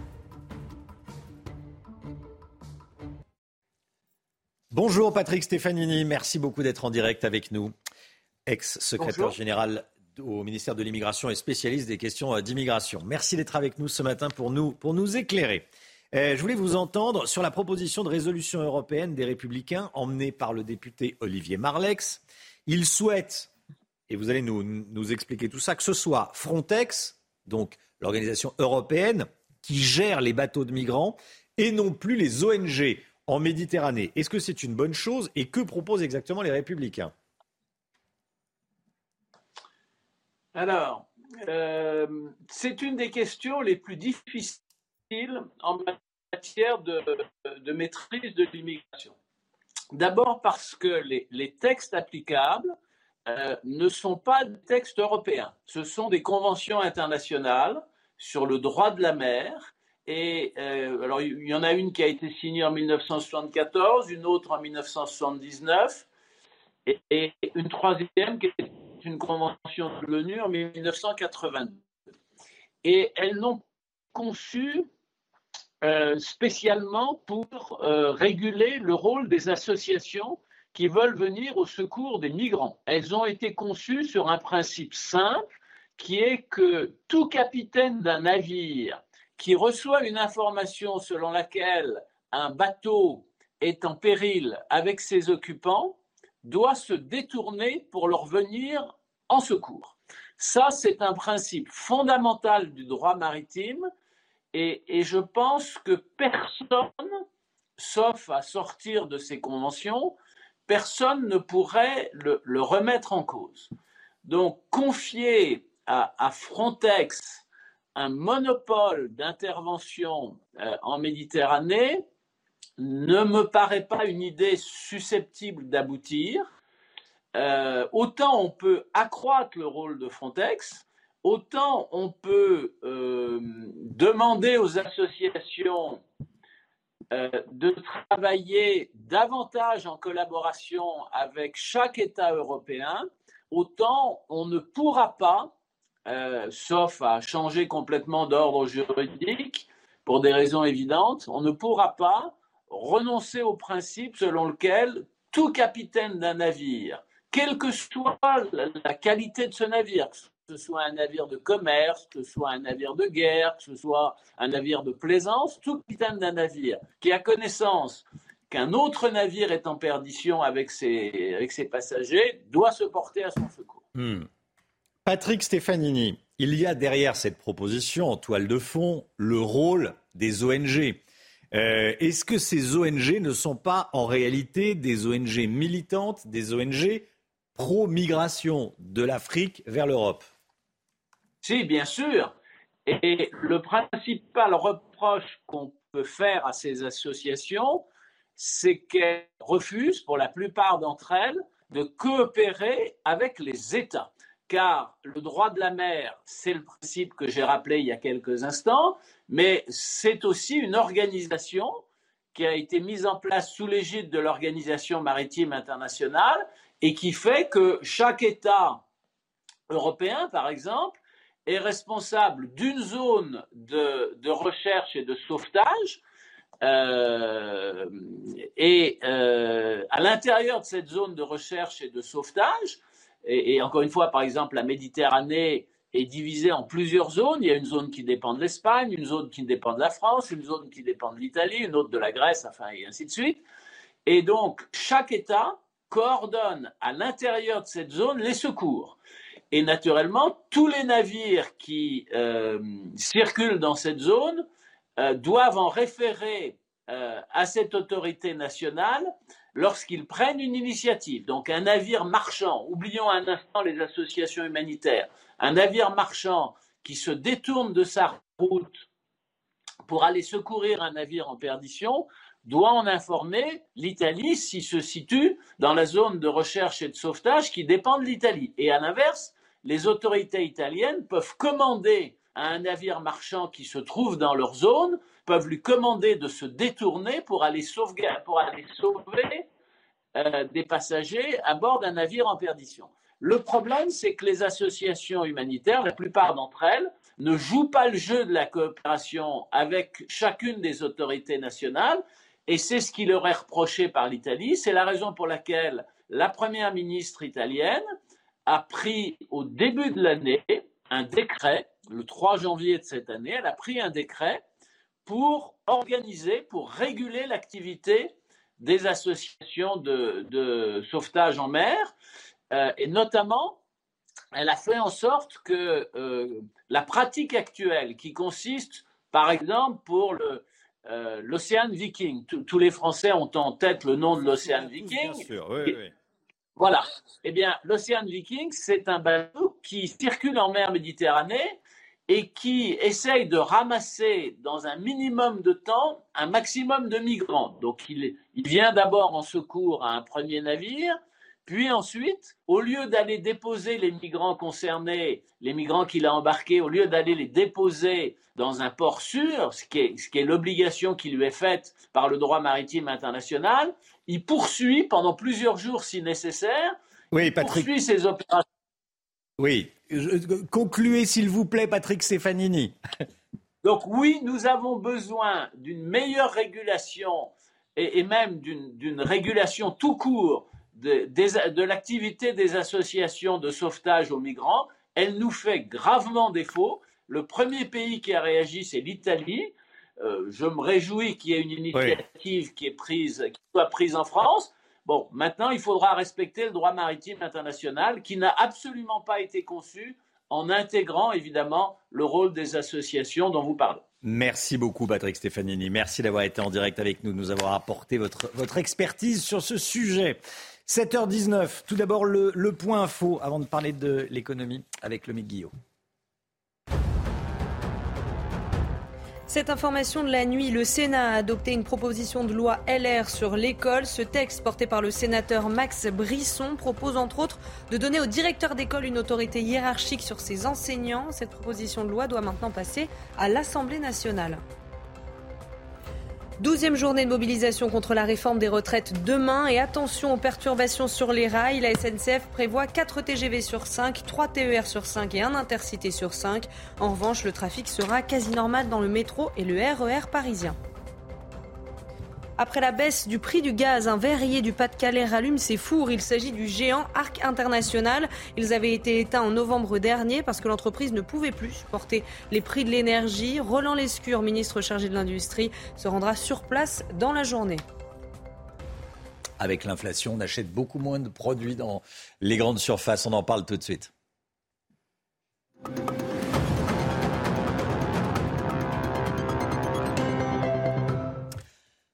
C'est logique, c'est logique avec des euh, prix de plus en plus élevés. Le chiffre d'affaires des enseignes de la grande distribution est en hausse. Mais, le Guillaume, vous nous dites ce matin que derrière ce chiffre, la réalité est beaucoup plus contrastée. Hein. Oui, Romain, on constate une hausse de 10% du chiffre d'affaires de la grande distribution au premier trimestre 2023. C'est colossal, hein, parce que si on prend simplement Leclerc, qui est le leader du secteur, son chiffre d'affaires en 2022, c'était 50 milliards. Donc vous voyez, une hausse de 10% sur trois mois, ça représente plus d'un milliard. C'est énorme. Mais ce chiffre d'affaires est artificiellement dopé. Il n'est pas dû à une progression des ventes, mais simplement aux hausses de prix avec l'inflation. Sauf que l'inflation ayant été de 16% sur les produits vendus en grande distribution, normalement le chiffre d'affaires aurait dû progresser encore plus. En réalité, ce que masque ce chiffre à première vue positif, c'est une baisse, une baisse importante du volume de produits vendus. On dépense plus, mais on en a moins dans le caddie. Sur un an, les baisses de volume ont atteint 5%. C'est un véritable phénomène de déconsommation auquel on assiste quels sont les produits qui font les frais de, cette désaffection des, consommateurs? Alors ils sont nombreux, hein. on parlait hier notamment des produits pour l'apéritif hein, qui ont vu leur vente baisser, mais il y en a beaucoup d'autres. On peut ajouter les fruits et légumes, les ventes sont en recul de deux points, de deux, chiffres sur deux ans.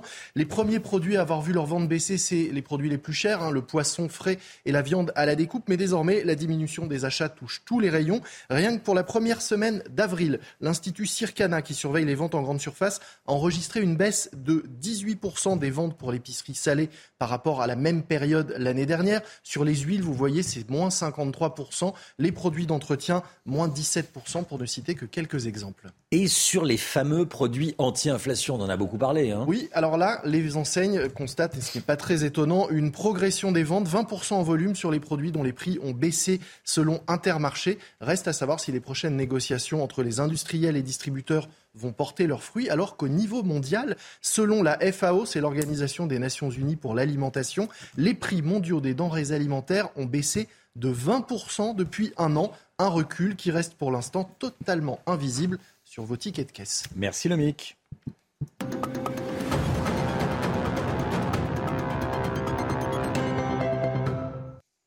CNews 7h23, merci d'être avec nous. Restez bien avec nous sur CNews. Dans un instant, un radar pour récompenser les automobilistes. C'est rare, hein On va vous en parler. Restez bien sur CNews. À tout de suite. Euh, on en parle avec Pierre Chasseret.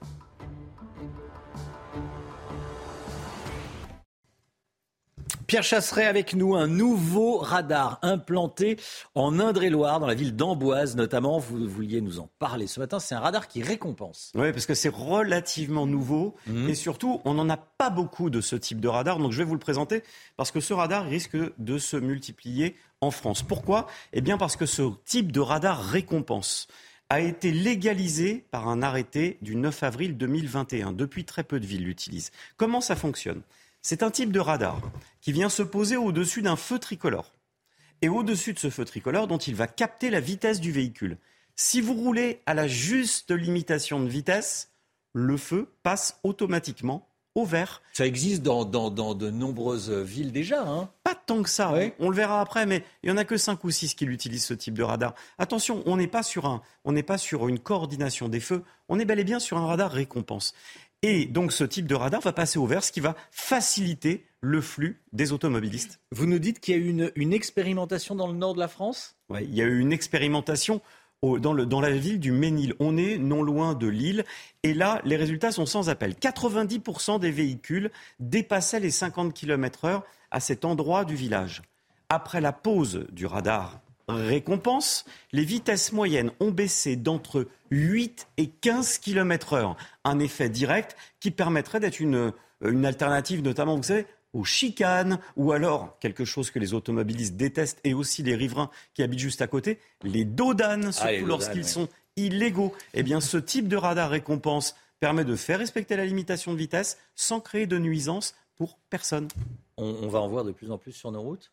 On risque effectivement d'en voir de plus en plus sur nos routes. Pourquoi? Parce qu'il y a quelques villes qui le testent et personne ne l'a enlevé. Ça fonctionne très bien. Vous en trouvez très peu, mais il y en a dans le Val-de-Marne, du côté de Noiseau ou de Maison-Alfort. Vous en trouvez dans le Lot-et-Garonne, à Pont-du-Casse et à Artigues, ainsi maintenant qu'au Ménil, le premier qui a été posé, et puis dans la commune d'Amboise, qui va donc nous permettre d'avoir une nouvelle expérimentation. À Amboise, ce type de radar récompense va être posé sur un pont. Pourquoi un pont?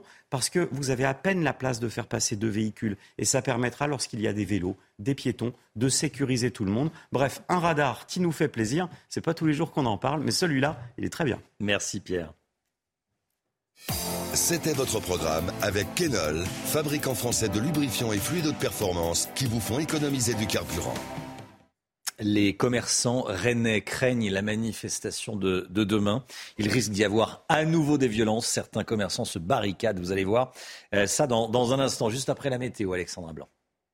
La météo avec Groupe Verlaine. Installation photovoltaïque pour réduire vos factures d'électricité. Groupe Verlaine, connectons nos énergies. Trois départements, vigilance orange, Alexandra. Oui, en cause, eh bien, la tempête Noah qui concerne principalement les côtes de la Manche avec au programme des vents tempétueux attendus plus tôt cet après-midi, notamment pour le département de la Manche, de la Seine-Maritime ou encore du Pas-de-Calais où les vents pourraient localement dépasser les 100 à 110 km par heure. Ça va donc souffler fort avec donc le passage de cette tempête Noah. Alors ce matin, il y a déjà du vent entre la Bretagne et la côte d'Opale. On retrouve également de la pluie entre le sud-ouest et le nord-est avec également de bonnes rafales de vent et puis un temps assez brumeux en allant vers le golfe du Lion Dans l'après-midi, très logiquement, la perturbation redescend un petit peu plus au sud, entre les Pyrénées, le Massif central ou encore le nord-est. On attend de la neige sur les massifs, notamment sur les Pyrénées, au-delà de 1300 mètres d'altitude seulement. Et puis à l'arrière, un ciel de traîne actif se met en place, donc principalement sur les régions du nord, avec au programme des orages, mais également du grésil, avec également ces vents tempétueux attendus, avec donc le passage de cette tempête Noah près des côtes de la Manche. Côté température, c'est plutôt doux. 8 à Paris, 11 degrés pour Bordeaux. Et dans l'après-midi, les températures baissent au nord. 13 degrés à Paris, 11 degrés à Rouen contre 23 degrés à Perpignan. C'était la météo avec Groupe Verlaine. Isolation par l'extérieur avec aide de l'État. Groupe Verlaine, connectons nos énergies. C'est News, il est 7h30, vous regardez la matinale, merci d'être avec nous. À la une, les commerçants de Rennes inquiets à la veille d'une nouvelle journée de manifestation contre la réforme des retraites. Vous allez voir que certains de ces commerçants se barricadent véritablement. Les parents qui laissent leurs enfants dans les crèches doivent être vigilants après ce qu'on découvre dans le rapport sur les mauvais traitements sur les petits. On vous le détaille ce matin, ce rapport.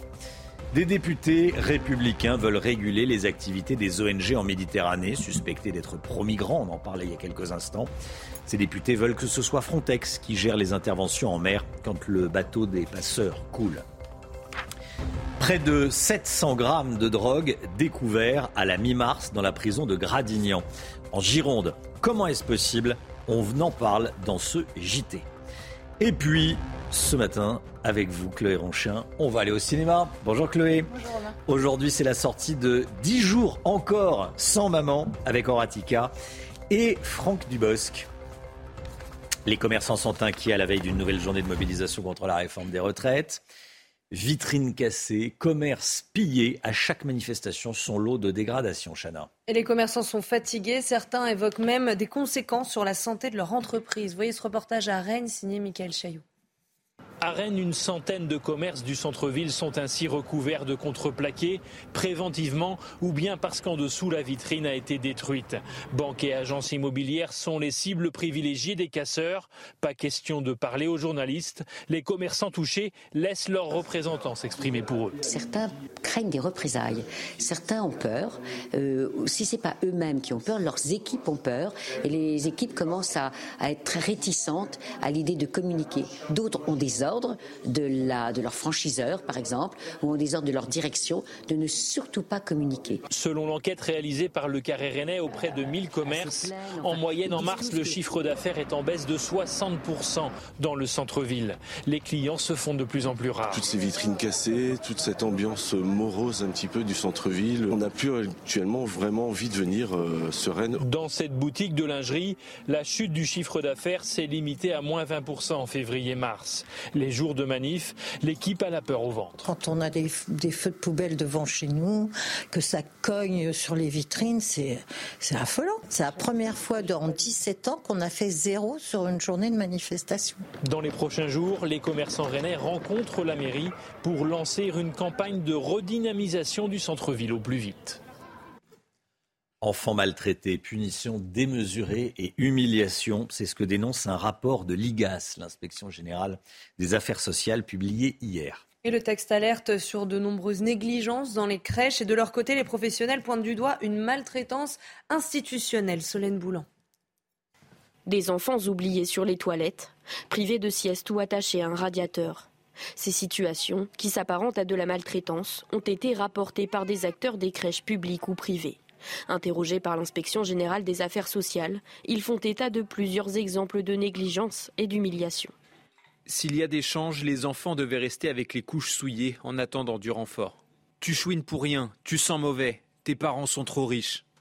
Les professionnels du secteur dénoncent quant à eux une maltraitance institutionnelle.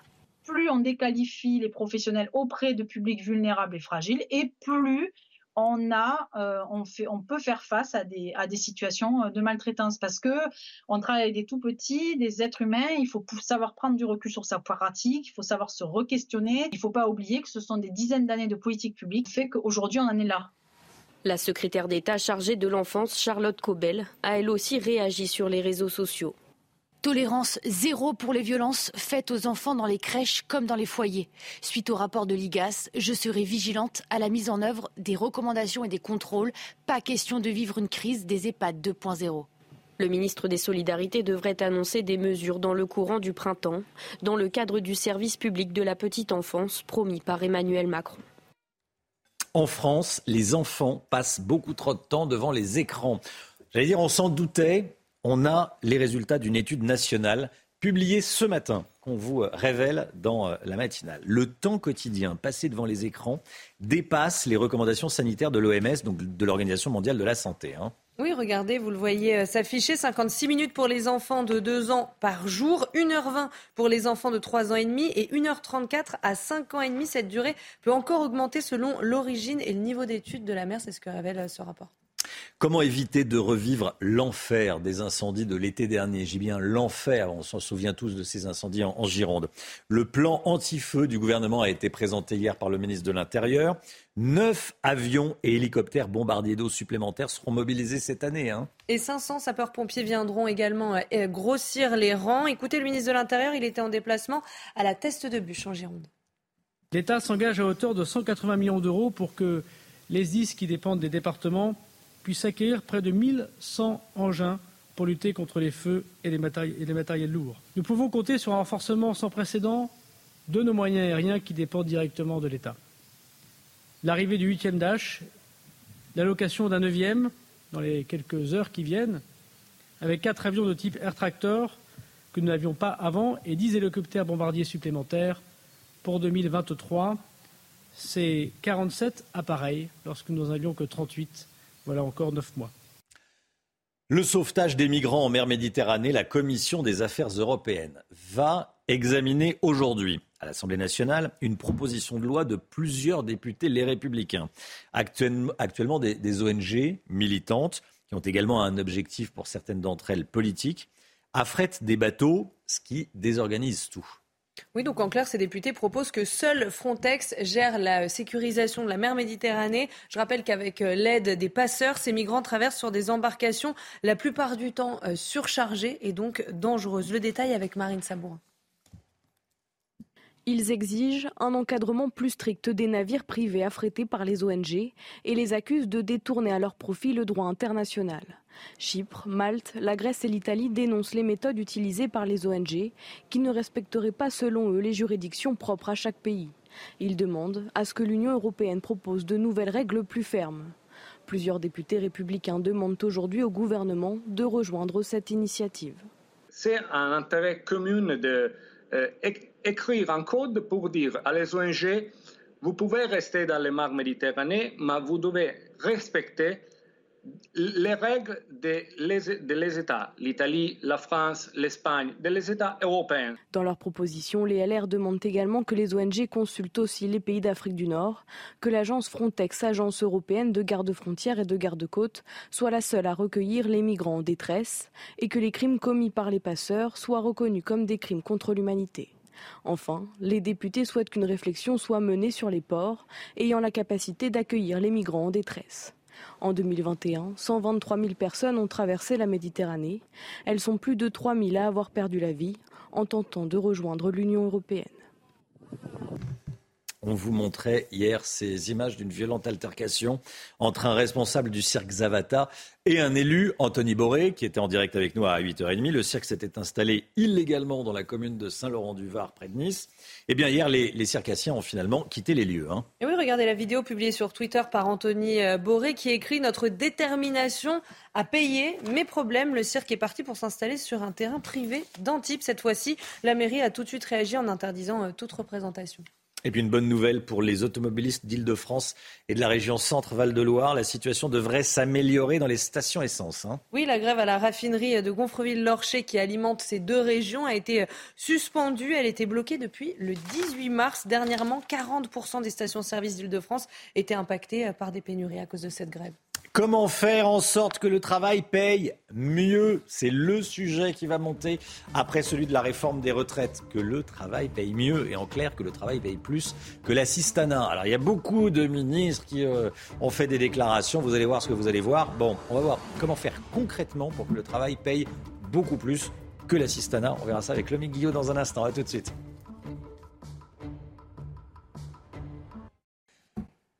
C'est News, il est 7h42. Dans un instant, on va parler salaire avec le Guillot. Mais tout d'abord, c'est le point info. Chana Lousteau. L'enquête se poursuit à Marseille après l'effondrement de deux immeubles. Pour le moment, les policiers privilégient la piste de l'explosion au gaz. Le compteur du premier étage a été retrouvé sous les décombres et est en cours d'analyse. L'objectif, c'est de vérifier une éventuelle consommation anormale dans les 24 heures précédant l'explosion. Sept personnes ont été interpellées dans le quartier des Moulins à Nice, gangréné par le trafic de stupéfiants. Ce quartier est le théâtre de nombreux affrontements. Le préfet des Alpes-Maritimes parle d'une véritable guerre de territoire. 7 kilos de résine de cannabis ont été saisis, ainsi que 43 grammes de cocaïne et trois armes, dont deux armes de poing. Et puis l'Italie envisage de déplacer massivement des ours installés dans le nord du pays. Une centaine d'ours bruns euh, peuplent les zones montagneuses de la région du Trentin. Mais la semaine dernière, un jogger a été tué par l'une de ces bêtes. Alors le ministère de l'Environnement envisage de répartir une partie de ces ours dans d'autres régions du pays. Je pensais l'objectif c'était d'installer une cinquantaine d'ours. Il y en a 100 maintenant. 100 ours. Euh, il y a eu euh, ce dramatique accident euh, avec ce jogger. L'inflation. Allez, l'inflation qui se poursuit et qui repose la question de la juste rémunération du travail. Est-ce qu'en France, le Guillot, le travail paye assez? Je vous pose la question. C'est vrai, Romain, que la question qui revient souvent et de plus en plus, c'est celle de la générosité de notre système social par rapport au travail. Alors, rappelons-le tout de suite, hein, pour commencer, il est pratiquement impossible de gagner plus en France avec des aides et des allocations qu'en travaillant, même au SMIC. Mais en, mais en réalité, le sujet, le vrai sujet, ce n'est pas de savoir si on peut gagner plus ou moins avec les aides, mais c'est la différence entre le salaire qu'on peut tirer d'un travail et un revenu qui tombe sans qu'on fasse de réels efforts. La question, c'est de savoir si cette différence est aujourd'hui suffisamment importante pour motiver et pour récompenser le travail, d'autant que malgré la revalorisation du SMIC, celui-ci peine à suivre l'inflation. Or, en France, notre système peut contribuer, c'est vrai, à faire entrer dans la tête de certains qu'il serait plus intéressant de ne rien faire que de travailler, d'autant plus qu'à l'inverse, on peut désormais avoir du mal à boucler les fins de mois quand on travaille, ce qui normalement ne devrait pas arriver. en fait, la, différence n'est pas assez significative entre le travail et les revenus euh, de l'assistance. Euh, pourquoi est-ce qu'on arrive à ce constat? Eh bien d'abord parce que, rappelons-le, hein, il reste beaucoup de secteurs dans lesquels le salaire minimum est en dessous du SMIC. Alors ça ne veut pas dire que les, les salariés sont payés moins que le SMIC, mais ça tire les grilles de salaire vers le bas et ça limite surtout leur progression. Ensuite, parce qu'on le disait, l'État est très généreux. Rendez-vous compte, en 2022, l'ensemble des aides, des allocations, des chèques inflation, des primes diverses ont représenté 35 des revenus perçus par les ménages français et c'est un chiffre qui ne cesse d'augmenter au fil des ans et qui peut donner l'impression d'une sorte de revenu universel de fait qui ne dit pas son nom et qui dispenserait de travailler. Mais surtout, surtout le problème des aides, c'est qu'elles n'incitent pas à travailler plus, pour paraphraser un président, parce que quand on commence à gagner plus, on voit certes son salaire augmenter, mais dans le même temps, on voit les prestations diminuer. Résultat, on progresse, mais au final, on gagne pratiquement la même chose. C'est totalement démotivant et ça peut pousser à ne pas avoir envie de progresser. Comment est-ce qu'on peut sortir de ce cercle vicieux, le MIC Sans doute en plafonnant certaines aides, hein, comme le suggèrent certains, et surtout en faisant en sorte que le travail paye mieux, sans aller nécessairement jusqu'à indexer les salaires à nouveau sur l'inflation, mais en les revalorisant réellement dans une période comme celle que l'on traverse. Mais attention, augmenter les salaires, ça n'a rien de magique, ça passe aussi par augmenter la productivité. Or, on a l'impression que ce n'est pas du tout dans l'esprit de bon nombre de salariés euh, aujourd'hui. On préfère un confort en partie euh, assuré par l'État sans en faire trop parce qu'on ne voit pas le bénéfice qu'on pourrait avoir à travailler plus. On perd trop d'aides quand on travaille plus. Le problème, ce n'est donc pas tant que le travail paye plus que les aides, mais bien que le travail paye suffisamment pour donner envie de progresser et d'en faire plus. On pourrait dire que ce qui devrait payer demain plus que le travail, c'est le sens de l'effort que l'on a malheureusement perdu. Lomic Guillot avec nous. Merci beaucoup, Lomic. Euh, la politique dans un instant. Tiens, Gims, Gims, le chanteur Gims, qui s'appelait avant Maître Gims, Gims tout court. Bon, on l'aimait bien en, chanteur, peut-être moins en historien. Euh, regardez ce qu'il a dit sur les réseaux sociaux, enfin sur une chaîne YouTube. Euh, L'Afrique a peuplé l'Europe avant les Européens, 50 000 ans avant les Européens. On veut nous faire croire que notre histoire, donc il est franco-congolais, donc euh, que notre histoire en tant qu'Africain, je pense qu'il parle comme ça, euh, on veut nous faire croire que notre histoire a commencé sur un négrier en train de ramer en sueur. Non. Bon, euh, voilà, c'est sa vision de, de l'histoire, c'est évidemment pas la réalité. il parle des pyramides également, les pyramides qu'on voit. Au sommet, il y a de l'or. C'était des foutues antennes. Les gens avaient l'électricité. Les Égyptiens, la science qu'ils avaient, ça dépasse l'entendement. Les historiens savent. Sous-entendu, les historiens savent et ils ne disent pas, bon, on frôle le complotisme là. On comprend pourquoi il a enlevé maître hein, de, son nom, parce qu'on n'a pas envie d'un prof d'histoire comme lui. C'est pas maître d'école, hein. C'est pas maître d'école. on est à deux doigts de la terre qui est plate et, euh, toutes ces euh, bêtises pour rester euh, poli. Oui, ça va avec toutes les fausses informations qui circulent sur ah. TikTok, etc. Mais ce qui est inquiétant, c'est que certains jeunes les écoutent. Bah oui. Bon courage aux professeurs d'histoire ensuite pour ramer et expliquer à, à des, esprits en train de se, former que euh, non, il n'y avait pas d'électricité dans les, pyramides, que non, la Terre n'est pas plate et autres bêtises.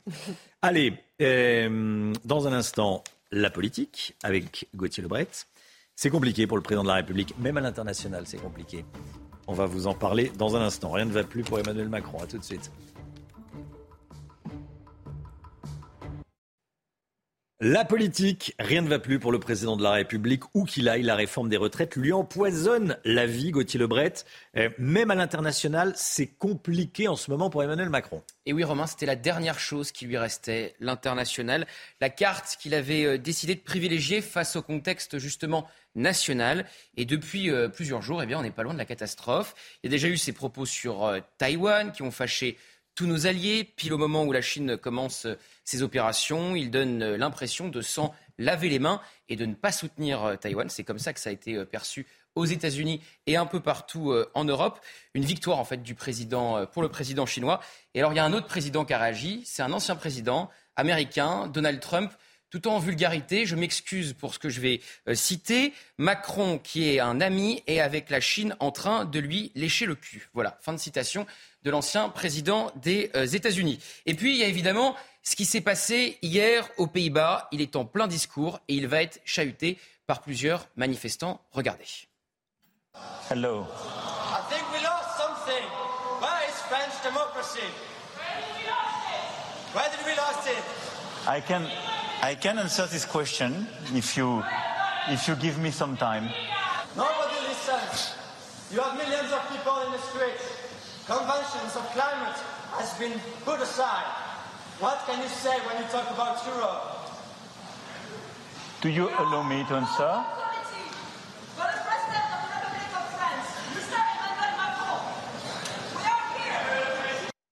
La réforme des retraites qui le rattrape même à l'étranger. Hein. Oui, la réforme des retraites et le 49-3 le rattrape absolument euh, partout. Une présidence de violence et d'hypocrisie. Voilà ce qu'on pouvait euh, lire sur la banderole déployée euh, hier par ces étudiants. On avait un président bunkérisé en France. Quand il va dans les Alpes pour présenter un plan, oui, il ne peut plus aller au contact de la population. Et désormais, il a des comités d'accueil même à l'étranger. Et même si c'est quelques personnes, ça entache durablement l'image de la France et du président.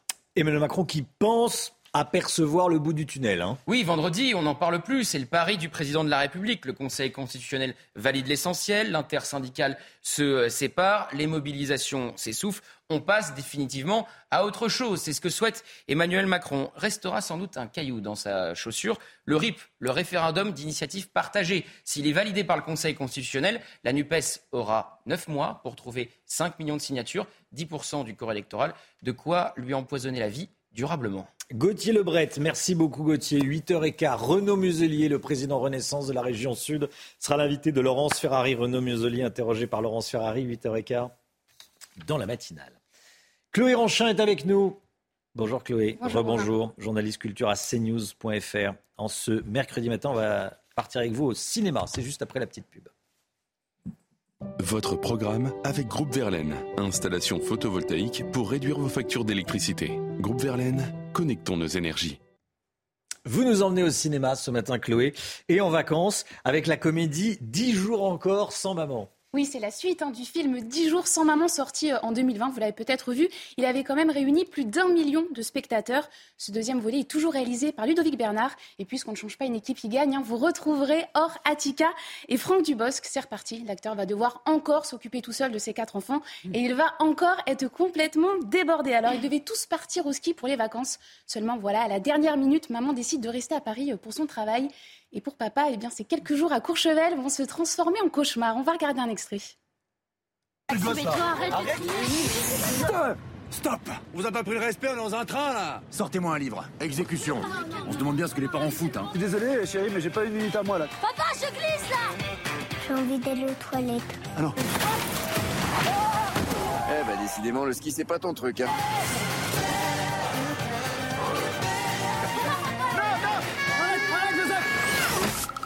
Tu veux de l'arnica? Ai marre, hein. Vous avez vu que quel pétra vous le mettez Et merde Kiki. Bon, c'est, j'allais dire c'est idiot, mais ça fait rire. Bon, euh, on va avoir droit à une avalanche de gags, hein, on Oui, dirait. hein, ça ne s'arrête pas, vous l'avez bien vu, il y a des belles cascades, les enfants vont bien rigoler en tout cas. Ouais. Et les parents devraient se reconnaître hein, dans certaines scènes. Finalement, cette famille rappelle un peu toutes les familles. hein, voilà, Euh, le chahut dans le train, les petits bobos sur la piste, le drame de la pause pipi une fois euh, la combinaison enfilée. Bref, toute ressemblance avec la réalité est bien entendu euh, revendiquée. hein. Et l'histoire évoque aussi quelques sujets de société dans l'air du temps. Oui, la place du père, notamment le rôle de la mère, la fameuse question euh, de la charge mentale. Le film parle aussi euh, de la peur euh, du regard des autres et du déclassement quand on vient juste de perdre son travail. C'est le cas de Franck Dubos dans le film. Il n'ose pas l'avouer à ses proches, il préfère dire qu'il est en télétravail et le dénouement est assez touchant. Voilà, dix jours encore sans maman, ça sort aujourd'hui. C'est familial, c'est drôle, attachant et surtout idéal pour occuper les enfants pendant les vacances de Pâques. Merci beaucoup Chloé pour vos bons conseils. Vendredi, on ira avec vous au Puy du Fou, hein. Tout à fait, découvrir le nouveau spectacle Le Mime et l'étoile. Le mime et l'étoile. Merci beaucoup Chloé. 7h57. Dans un instant, on va parler de bah, justement du, du temps devant lequel, du temps euh, euh, pendant lequel les enfants passent devant l'écran. Le temps d'écran. On en parle dans toutes les familles. Les enfants passent beaucoup trop de temps devant les écrans. On a les chiffres. On va en parler dans, dans un instant. Ce sera juste après la, la météo avec Alexandra Blanc. À tout de suite. La météo avec Groupe Verlaine. Installation photovoltaïque pour réduire vos factures d'électricité. Groupe Verlaine, connectons nos énergies. Ravi de vous retrouver avec des conditions météo particulièrement agitées aujourd'hui. Plusieurs départements près des côtes de la Manche, situés principalement entre la Seine-Maritime et le Pas-de-Calais, sont concernés par une vigilance orange puisque l'on attend des vents tempétueux avec le passage de la tempête Noah au programme des vents relativement forts. Regardez cet après-midi principalement entre la pointe bretonne et le Pas-de-Calais avec des rafales qui pourraient localement dépasser les 100 à 110 km par heure. On retrouvera également une perturbation entre le sud-ouest et le nord-est, perturbation accompagnée de pluie. Ça, c'est plutôt une bonne nouvelle. On aura également de la neige au pied des Pyrénées à seulement 1300 mètres d'altitude. Le fait marquant donc cet après-midi, ce sont ces vents, mais également ces orages, orages localisés principalement entre la Bretagne et la Normandie, avec également du grésil attendu en remontant sur les régions du nord. Donc situation très instable avec le passage de cette tempête Noah. Les températures, eh bien, elles baissent un petit peu, notamment sur les régions du nord. 11 degrés à Rouen, 13 degrés à Paris, 13 degrés également à- du côté de Dijon, tandis que la douceur se maintient dans le sud, 21 degrés à Marseille et localement jusqu'à 23 degrés à Perpignan. La suite du programme est bien demain un ciel de traîne assez actif avec toujours des orages. Le vent faiblira près des côtes de la Manche. On retrouvera en revanche un temps un vent assez fort autour du golfe du Lion ou encore euh, sur le Cap Corse et puis toujours un temps variable dans le sud-ouest ou encore au pied des Pyrénées avec le maintien de la neige principalement entre le massif central et le Pays Basque. Les températures vont continuer à baisser. Ce sera un peu frais pour la saison. 12 degrés sur le nord et 15 degrés seulement dans le sud. C'était la météo avec Groupe Verlaine. Isolation par l'extérieur avec aide de l'État. Groupe Verlaine, connectons nos énergies. 7h59, l'équipe de la matinale est là, comme tous les matins. On est avec Chana Lousteau, Gauthier Lebret, Chloé Ronchin est avec nous, Lomique Guillot est également. À la une ce matin, ces petits Français qui passent beaucoup trop de temps devant les écrans. C'est le résultat d'une étude qu'on vous dévoile ce matin sur CNews. Le détail dans un instant. À Marseille, le compteur de gaz de l'appartement du premier étage du 17 de la rue Tivoli est étudié. Un compteur Gazpar connecté qui pourra déterminer, qui pourra dire s'il y a eu une fuite de gaz avant l'explosion. La NUPES se déchire sur le cas Katnins, Adrien Katnins, le député condamné pour avoir frappé sa femme qui rejoint désormais euh, Adrien Katnins qui rejoint le groupe LFI à l'Assemblée nationale. Gauthier Lebret avec nous. Et puis le Conseil constitutionnel qui doit rendre ses décisions sur la réforme des retraites vendredi. Est-ce qu'il y aura une euh, suite au mouvement social? On va voir ce qui peut se passer en fonction de la réponse du Conseil. En France, les enfants passent trop de temps devant les écrans. On en parle souvent, là on a les chiffres. Une étude nationale inédite publiée ce matin tire la sonnette d'alarme, comme on dit. Le temps quotidien passé devant les écrans dépasse les recommandations de l'Organisation mondiale de la santé. Hein. Oui, cette durée peut augmenter selon l'origine et le niveau d'étude de la mère. Vous allez voir tous les détails avec Marine Sabourin. Tablettes, télévision et ordinateurs ont une place trop importante dans le quotidien des enfants. Selon une étude publiée par Santé publique France, les enfants de 2 ans passeraient 56 minutes devant un écran, 1h20 à 3 ans et 1h34 à 5 ans et demi. Des données inquiétantes et qui varient selon l'origine des parents. Selon cette étude portée par l'INED et l'INSERM, le temps devant les écrans est plus élevé chez les familles ayant des origines immigrées. Le niveau d'étude de la mère joue également. Si la mère a un niveau collège, les enfants passent 45 minutes à 1 heure et quart de plus devant leur tablette ou la télévision par rapport aux enfants dont la mère a un niveau d'études supérieur ou égal à Bac plus 5. Alors que l'Organisation mondiale de la santé préconise de ne pas exposer les enfants de moins de 2 ans aux écrans, puis de limiter le temps à une heure par jour entre 2 et 5 ans, les médecins alertent, une surconsommation d'écran risque d'entraîner chez l'enfant des troubles alimentaires, des difficultés de concentration et une perte d'attention. L'enquête se poursuit à Marseille. Deux victimes n'ont pas encore été identifiées. Deux personnes sont toujours portées disparues. Pour le moment, les policiers privilégient la piste de l'explosion de gaz. Euh, le compteur du premier étage a été retrouvé euh, sous les décombres et en cours d'analyse. Les derniers éléments avec Solène Boulan, Loïngton Tat et Thibault Marcheteau. Dans ce qu'il reste de ce mur effondré, les pompiers recherchent toujours les deux personnes portées disparues. Un couple de personnes âgées habitant au rez-de-chaussée. La nuit du drame, ils étaient huit à dormir dans cet immeuble. Quatre des six victimes ont déjà été identifiées. Parmi les décombres, les pompiers ont aussi retrouvé le compteur à gaz du premier étage. Transmis à GRDF, il fait l'objet d'une analyse afin de vérifier une éventuelle consommation anormale dans les 24 heures qui ont précédé le drame. Car les enquêteurs, ici avec des casques blancs, privilégient la piste de l'explosion au gaz. Dans l'immeuble, seuls les appartements du rez-de-chaussée et du premier étage en étaient équipés. Dans le quartier, un périmètre de sécurité a été mis en place. 300 habitants des immeubles voisins ont été évacués. Une enquête est ouverte pour homicides involontaires. La justice a lancé un appel à témoins à toutes les personnes qui se trouvaient à proximité lors de l'explosion. Adrien Quatennens, réintégré au groupe euh, parlementaire La France Insoumise à l'Assemblée nationale.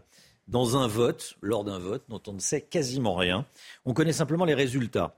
45 pour, 15 contre, 2 abstentions. Gauthier Lebret, la NUPES se déchire une nouvelle fois après cette décision des Insoumis? Oui, elle est éclatée façon euh, puzzle, la NUPES, absolument. Alors, les socialistes condamnent une faute politique euh, inacceptable et souhaitent qu'Adrien Quatennens quitte définitivement les instances dirigeantes de la euh, NUPES. Même sentiment chez les écolos, même si Sandrine Rousseau explique qu'elle ne quittera plus l'hémicycle quand Adrien Quatennens prend la parole, car ce n'est pas aux féministes de partir. Et vous l'avez dit, on ne sait pas grand-chose de ce vote, simplement les résultats. On ne sait pas qui a voté quoi. L'opacité est totale. Cette fois, Louis Boyard, le jeune député insoumis, n'a pas fait de Louis de liste sur euh, Twitter. Il n'y a pas eu de live tweet des Insoumis pour raconter ce qui se passait dans le huis clos de cette réunion, comme ils l'ont fait lors de la commission mixte paritaire pour informer les Français. il n'y avait visiblement pas de volonté d'informer les Français. Et enfin, et c'est le plus intéressant, Adrien Quatennens est réintégré le jour où la dissidente PS Martine Froger entre à l'Assemblée nationale après avoir battu une insoumise dans l'Ariège, une députée sortante insoumise.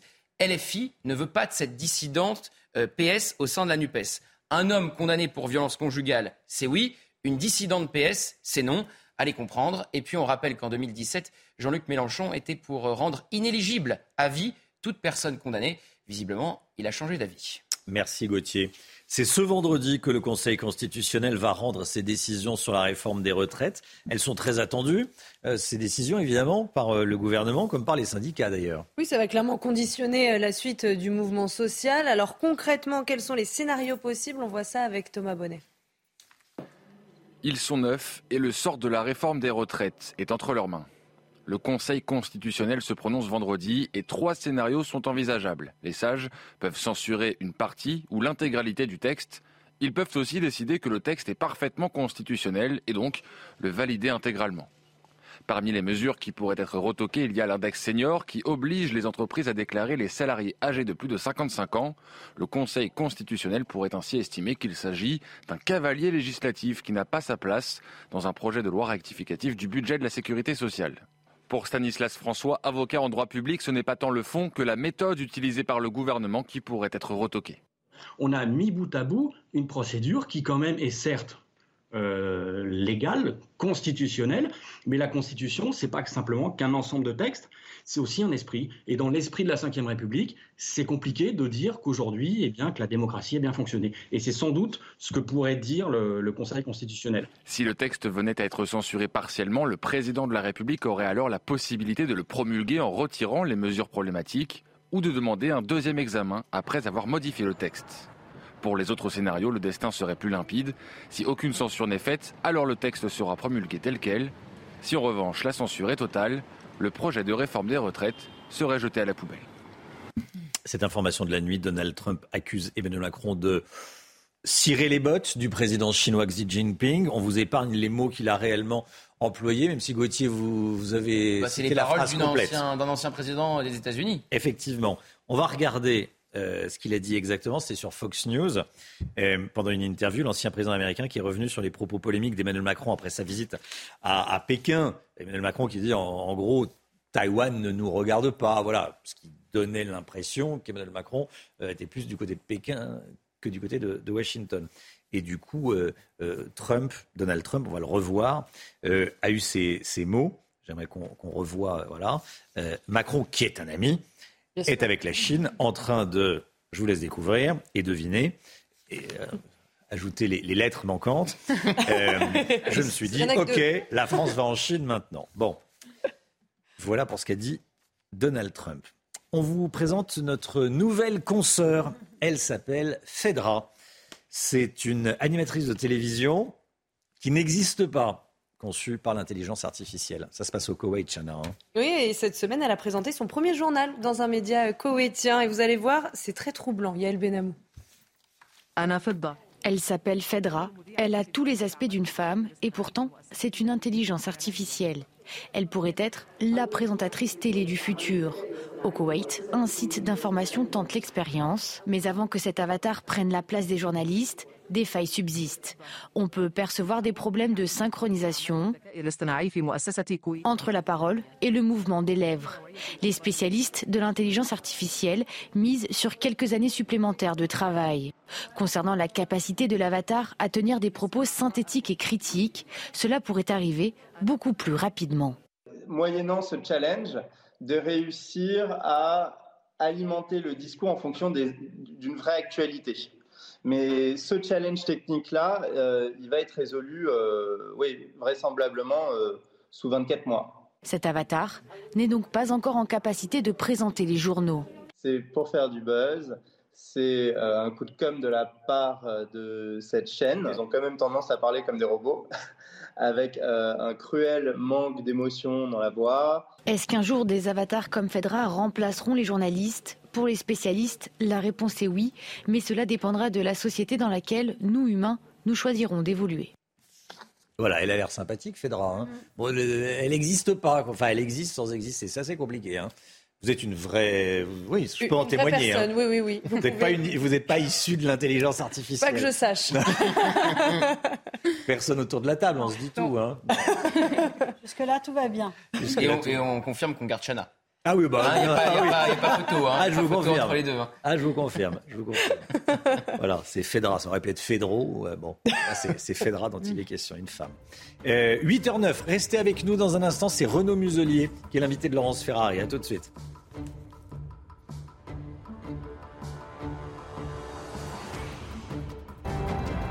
Rendez-vous avec Pascal Pro dans l'heure des pros, du lundi au vendredi de 9h à 10h30. C'est News, il est 8h15, bienvenue à tous. Merci d'être avec nous. Dans un instant, Laurence Ferrari, vous recevez Renaud Muselier, le président Renaissance de la région Sud. Mais tout d'abord, c'est le point info avec Chana Lousteau. Cette information de la nuit, le Sénat a adopté une proposition de loi LR sur l'école. Ce texte, porté par le sénateur Max Brisson, propose entre autres de donner au directeur d'école une autorité hiérarchique sur ses enseignants. Cette proposition de loi doit maintenant passer à l'Assemblée nationale. Douzième jour de mobilisation contre la réforme des retraites demain. Attention aux perturbations sur les rails. La SNCF prévoit 4 TGV sur 5, 3 TER sur 5 et un intercité sur 5. En revanche, le trafic sera quasi normal dans le métro et le RER e parisien.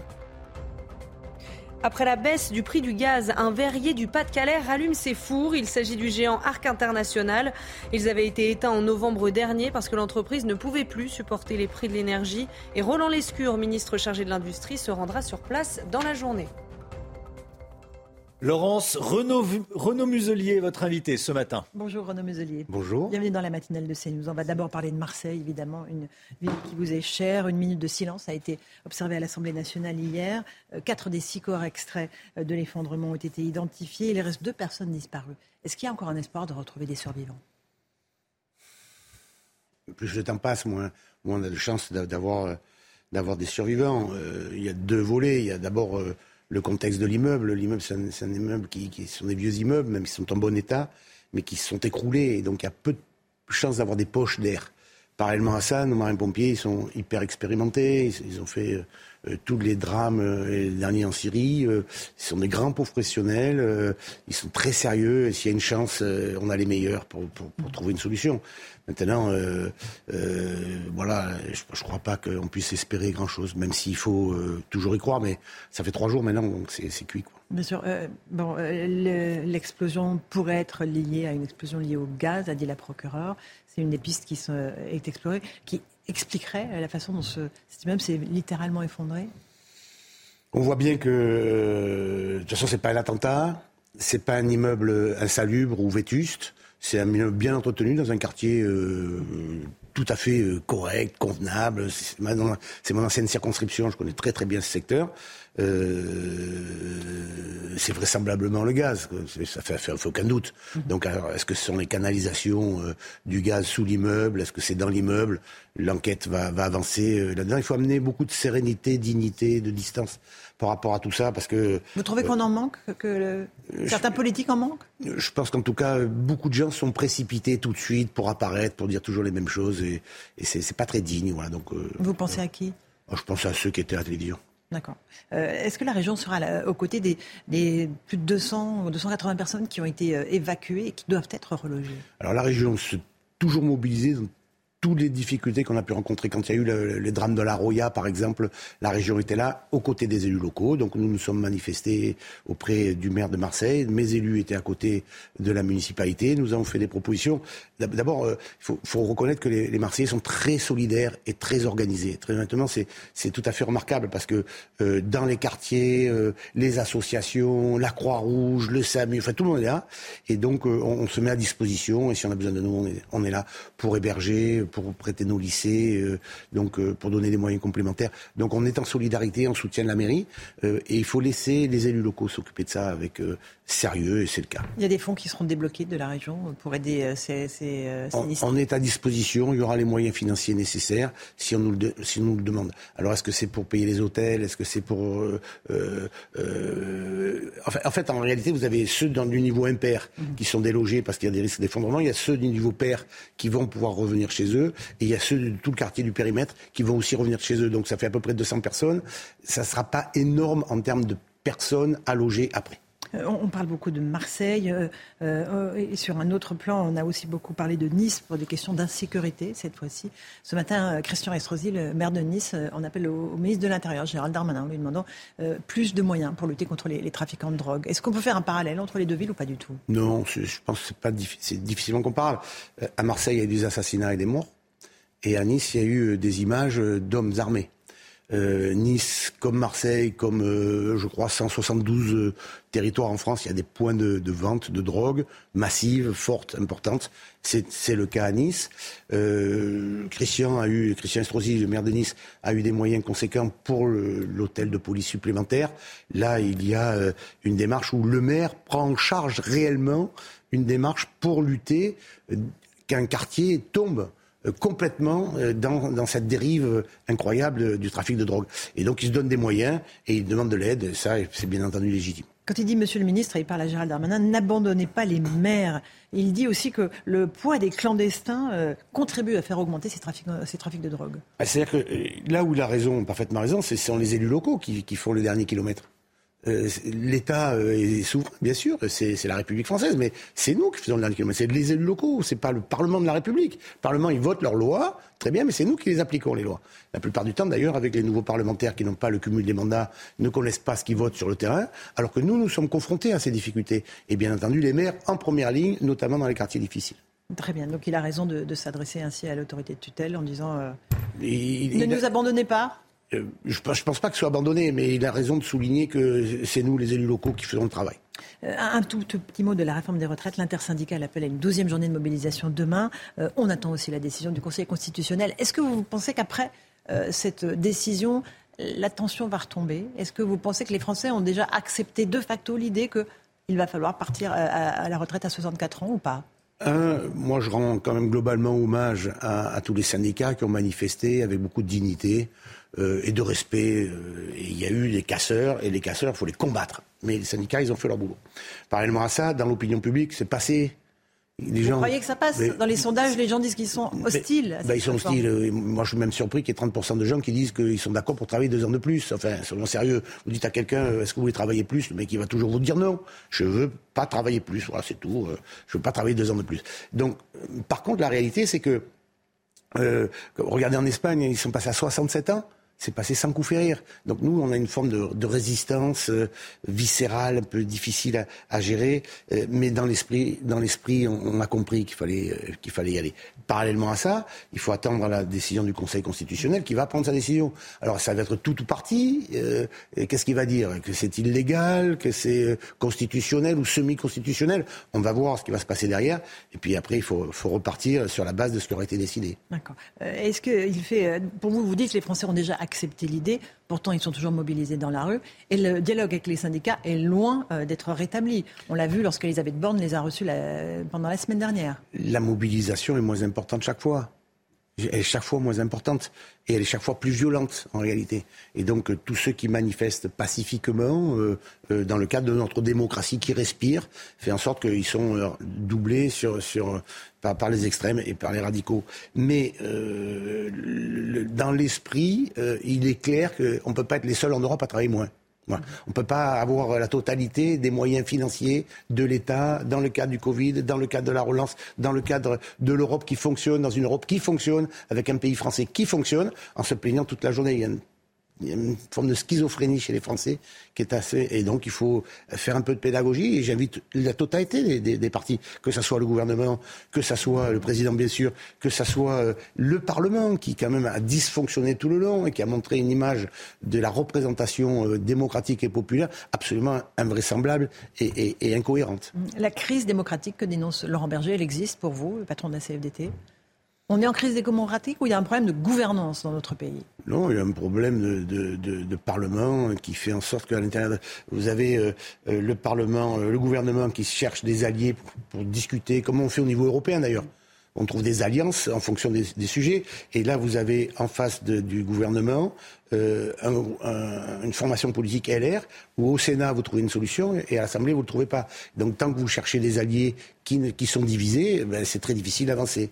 Donc il faut ramener un peu de bon sens. Et, je dirais à mes, mes, anciens amis de LR, voilà, le président de la République... Certains sont encore vos amis, j'imagine.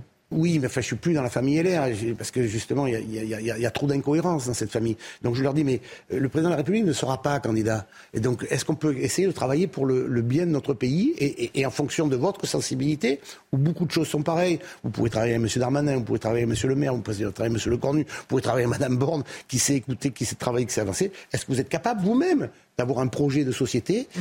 et, le faire voter au Parlement. Il faut un accord de gouvernement avec les LR. Pour l'instant, ils s'y refusent. Ben, on voit aujourd'hui au Sénat, ils ont voté une loi au Sénat, donc c'est mmh. le LR du Sénat qui a voté ça. Quand ça va arriver à l'Assemblée, qu'est-ce qu'ils vont dire les LR de l'Assemblée et, les membres du gouvernement par rapport à ce qui a été voté au, Sénat? C'est ça, ce travail de discussion qui doit être mis en place, mais il faut le faire avec des gens qui ont envie de travailler. Et quand on voit les divisions euh, à droite, on va évoquer celle de la gauche dans un instant, est-ce que c'est pas Marine Le Pen, au fond, qui rappelle la mise sur tous les points? Dans l'esprit général, c'est les commentaires ou les sondages. oui. mais ce n'est pas les élections. Quand vous regardez les élections partielles qui ont eu lieu, il y en a eu, vous avez eu deux législatives, elle les a perdues. Et dans notre départ, dans la, notre région, dans le Var, dans les, des cantonales, enfin les départementales, elle a perdu les deux élections avec une petite participation. Donc euh, euh, oui, elle en profite sur le plan euh, général, elle n'en profite pas sur le plan électoral. Donc vous ne la voyez pas en 2027 gagner la présidentielle? Globalement, tous ceux qui sont gagnants euh, quelques années avant euh, sont toujours perdants à la sortie. Donc euh, ça, c'est une statistique qui s'est toujours vérifiée vraie, quel que soit le candidat. D'accord. dans la région sud, il y a une forte implantation du Rassemblement national mmh. qui, est, qui peut encore augmenter? Bah, vous savez, aux dernières élections, euh, j'étais condamné d'avance. Euh, mes adversaires du Rassemblement national avaient 14 points d'avance dans les sondages et j'ai gagné avec 7 points d'avance. Voilà. Mmh. Donc euh, j'ai additionné, j'ai travaillé, j'ai élargi ma majorité, j'ai 14 composantes politiques dans ma majorité, j'ai eu tous les soutiens contre le Rassemblement national et, et, et, ben ils sont pas là. Et quel serait le désastre aujourd'hui, eux qui ont soutenu Monsieur Poutine, qui étaient proches des Russes, qui sont anti-européens? Imaginez cette belle région en ce moment-là, comment ça se passerait? Voilà. Donc euh, euh, la, campagne politique a un sens, et dans la campagne politique se dévoilent les caractères, des tempéraments, des discours. Et bien là, on a montré qu'on était capable d'additionner pendant qu'eux sont capables d'exclure et, de faire des mauvais choix. Emmanuel Macron, euh, on en parlait à propos de la crise de gouvernance euh, qu'on évoquait. Euh, il était hier à La Haye, aux Pays-Bas. Il a été interrompu pendant son discours par des manifestants. C'est un président qui désormais ne, peut plus agir normalement sans être mis en confrontation avec ceux qui sont mécontents. si maintenant, chaque fois qu'on est mécontent, la plupart du temps, ceux qui sont mécontents, ils ne sont même pas allés voter. Ils sont même pas allés voter, ceux-là. Donc, euh, écoutez, après, ils nous disent qu'il y a une crise démocratique. Enfin, euh, ils, ne vont pas se manifester dans les urnes. De l'extérieur, ils commentent ce qui se passe dans notre pays, euh, alors qu'ils sont pas très loin des Ukrainiens, quand même, ceux-là. Mmh. Il faudrait mieux de regarder ce qui se passe à côté. Ils veulent savoir ce qui se passe en Russie, ils veulent savoir ce qui se passe en Ukraine. Vous avez ce peuple ukrainien qui se bat grâce à la démocratie contre l'oppression russe, qui veut nous faire tomber nos, nos valeurs démocratiques et occidentale. Non, attendez. Donc, je crois qu'on mélange tout. C'est, ceux qui manifestent là oublient quand même que dans notre pays, il y a une belle démocratie et qu'à l'extérieur, ben, il y a la guerre. Mhm. Donc, euh, ben, écoutez, moi, je soutiens mon pays et mon président, sans état d'âme. Euh, L'Ukraine, justement, vous allez vous y rendre euh, la semaine prochaine pour la conférence internationale des villes et des régions. Vous allez représenter la France et ses régions. Vous êtes jumelé, je crois, avec la, la région d'Odessa. Tout à fait. Qu'est-ce que vous allez faire en Ukraine?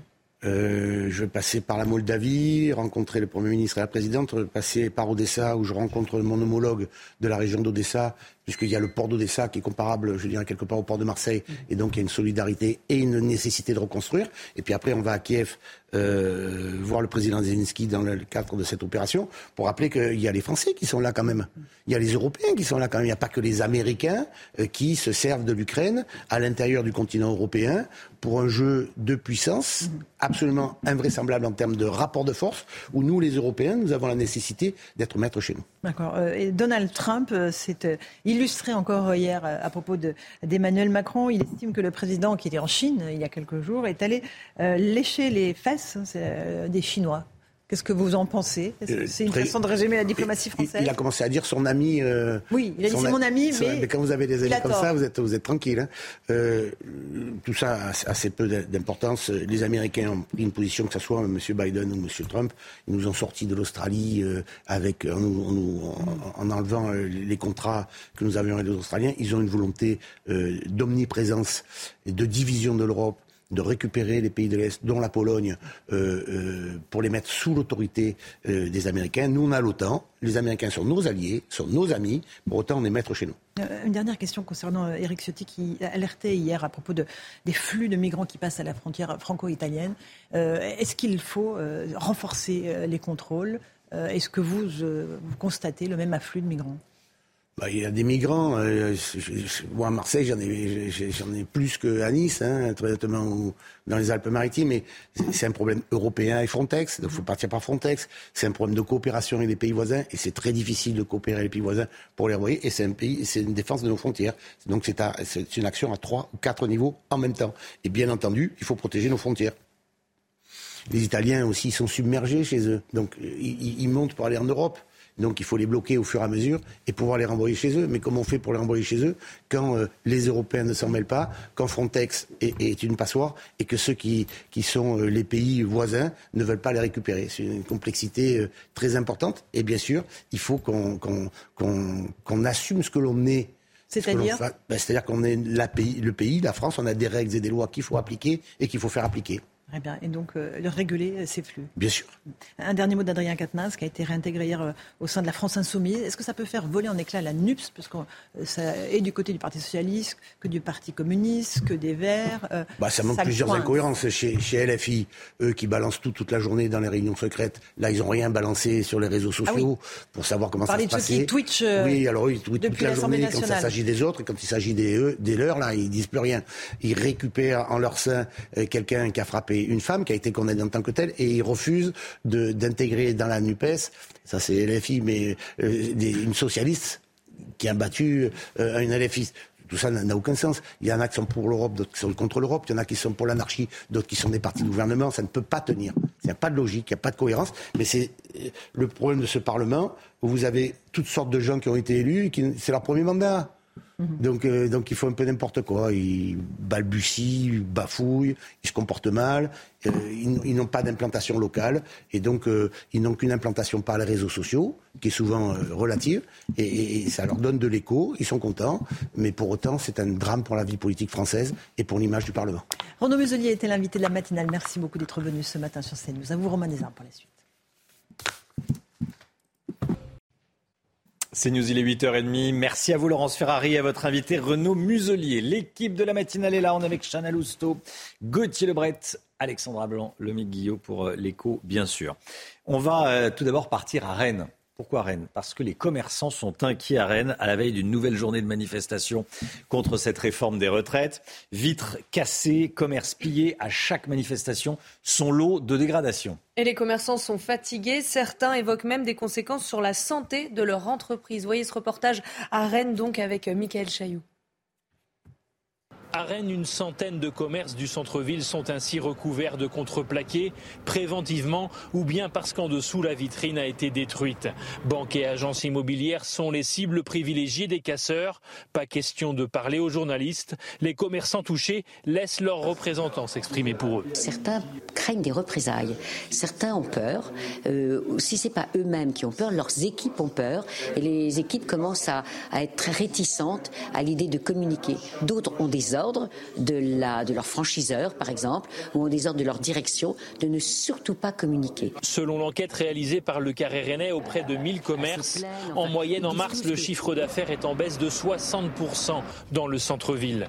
Les clients se font de plus en plus rares. Toutes ces vitrines cassées, toute cette ambiance morose un petit peu du centre-ville, on n'a plus actuellement vraiment envie de venir euh, sereine. Dans cette boutique de lingerie, la chute du chiffre d'affaires s'est limitée à moins 20% en février-mars les jours de manif, l'équipe a la peur au ventre. Quand on a des, feux de poubelle devant chez nous, que ça cogne sur les vitrines, c'est affolant. C'est la première fois dans 17 ans qu'on a fait zéro sur une journée de manifestation. Dans les prochains jours, les commerçants rennais rencontrent la mairie pour lancer une campagne de redynamisation du centre-ville au plus vite. Enfants maltraités, punition démesurée, humiliation, c'est ce que l'on peut lire et c'est ce que dénonce un rapport de l'IGAS, l'inspection générale des affaires sociales, un rapport publié hier. Le texte alerte sur de nombreuses négligences dans les crèches, Chana. Hein. et de leur côté, les professionnels pointent du doigt une maltraitance institutionnelle. Solène Boulan. Des enfants oubliés sur les toilettes, privés de sieste ou attachés à un radiateur. Ces situations, qui s'apparentent à de la maltraitance, ont été rapportées par des acteurs des crèches publiques ou privées. Interrogés par l'inspection générale des affaires sociales, ils font état de plusieurs exemples de négligence et d'humiliation. S'il y a des changes, les enfants devaient rester avec les couches souillées en attendant du renfort. Tu chouines pour rien, tu sens mauvais, tes parents sont trop riches. Les professionnels du secteur dénoncent quant à eux une maltraitance institutionnelle plus on déqualifie les professionnels auprès de publics vulnérables et fragiles, et plus on euh, peut faire face à des, à des situations euh, de maltraitance parce que on travaille avec des tout petits, des êtres humains. Il faut savoir prendre du recul sur sa pratique. Il faut savoir se re-questionner. Il ne faut pas oublier que ce sont des dizaines d'années de politique publique qui fait qu'aujourd'hui on en est là. La secrétaire d'État chargée de l'enfance, Charlotte Cobel, a elle aussi réagi sur les réseaux sociaux. Tolérance zéro pour les violences faites aux enfants dans les crèches comme dans les foyers. Suite au rapport de l'IGAS, je serai vigilante à la mise en œuvre des recommandations et des contrôles. Pas question de vivre une crise des EHPAD 2.0. Le ministre des Solidarités devrait annoncer des mesures dans le courant du printemps, dans le cadre du service public de la petite enfance promis par Emmanuel Macron.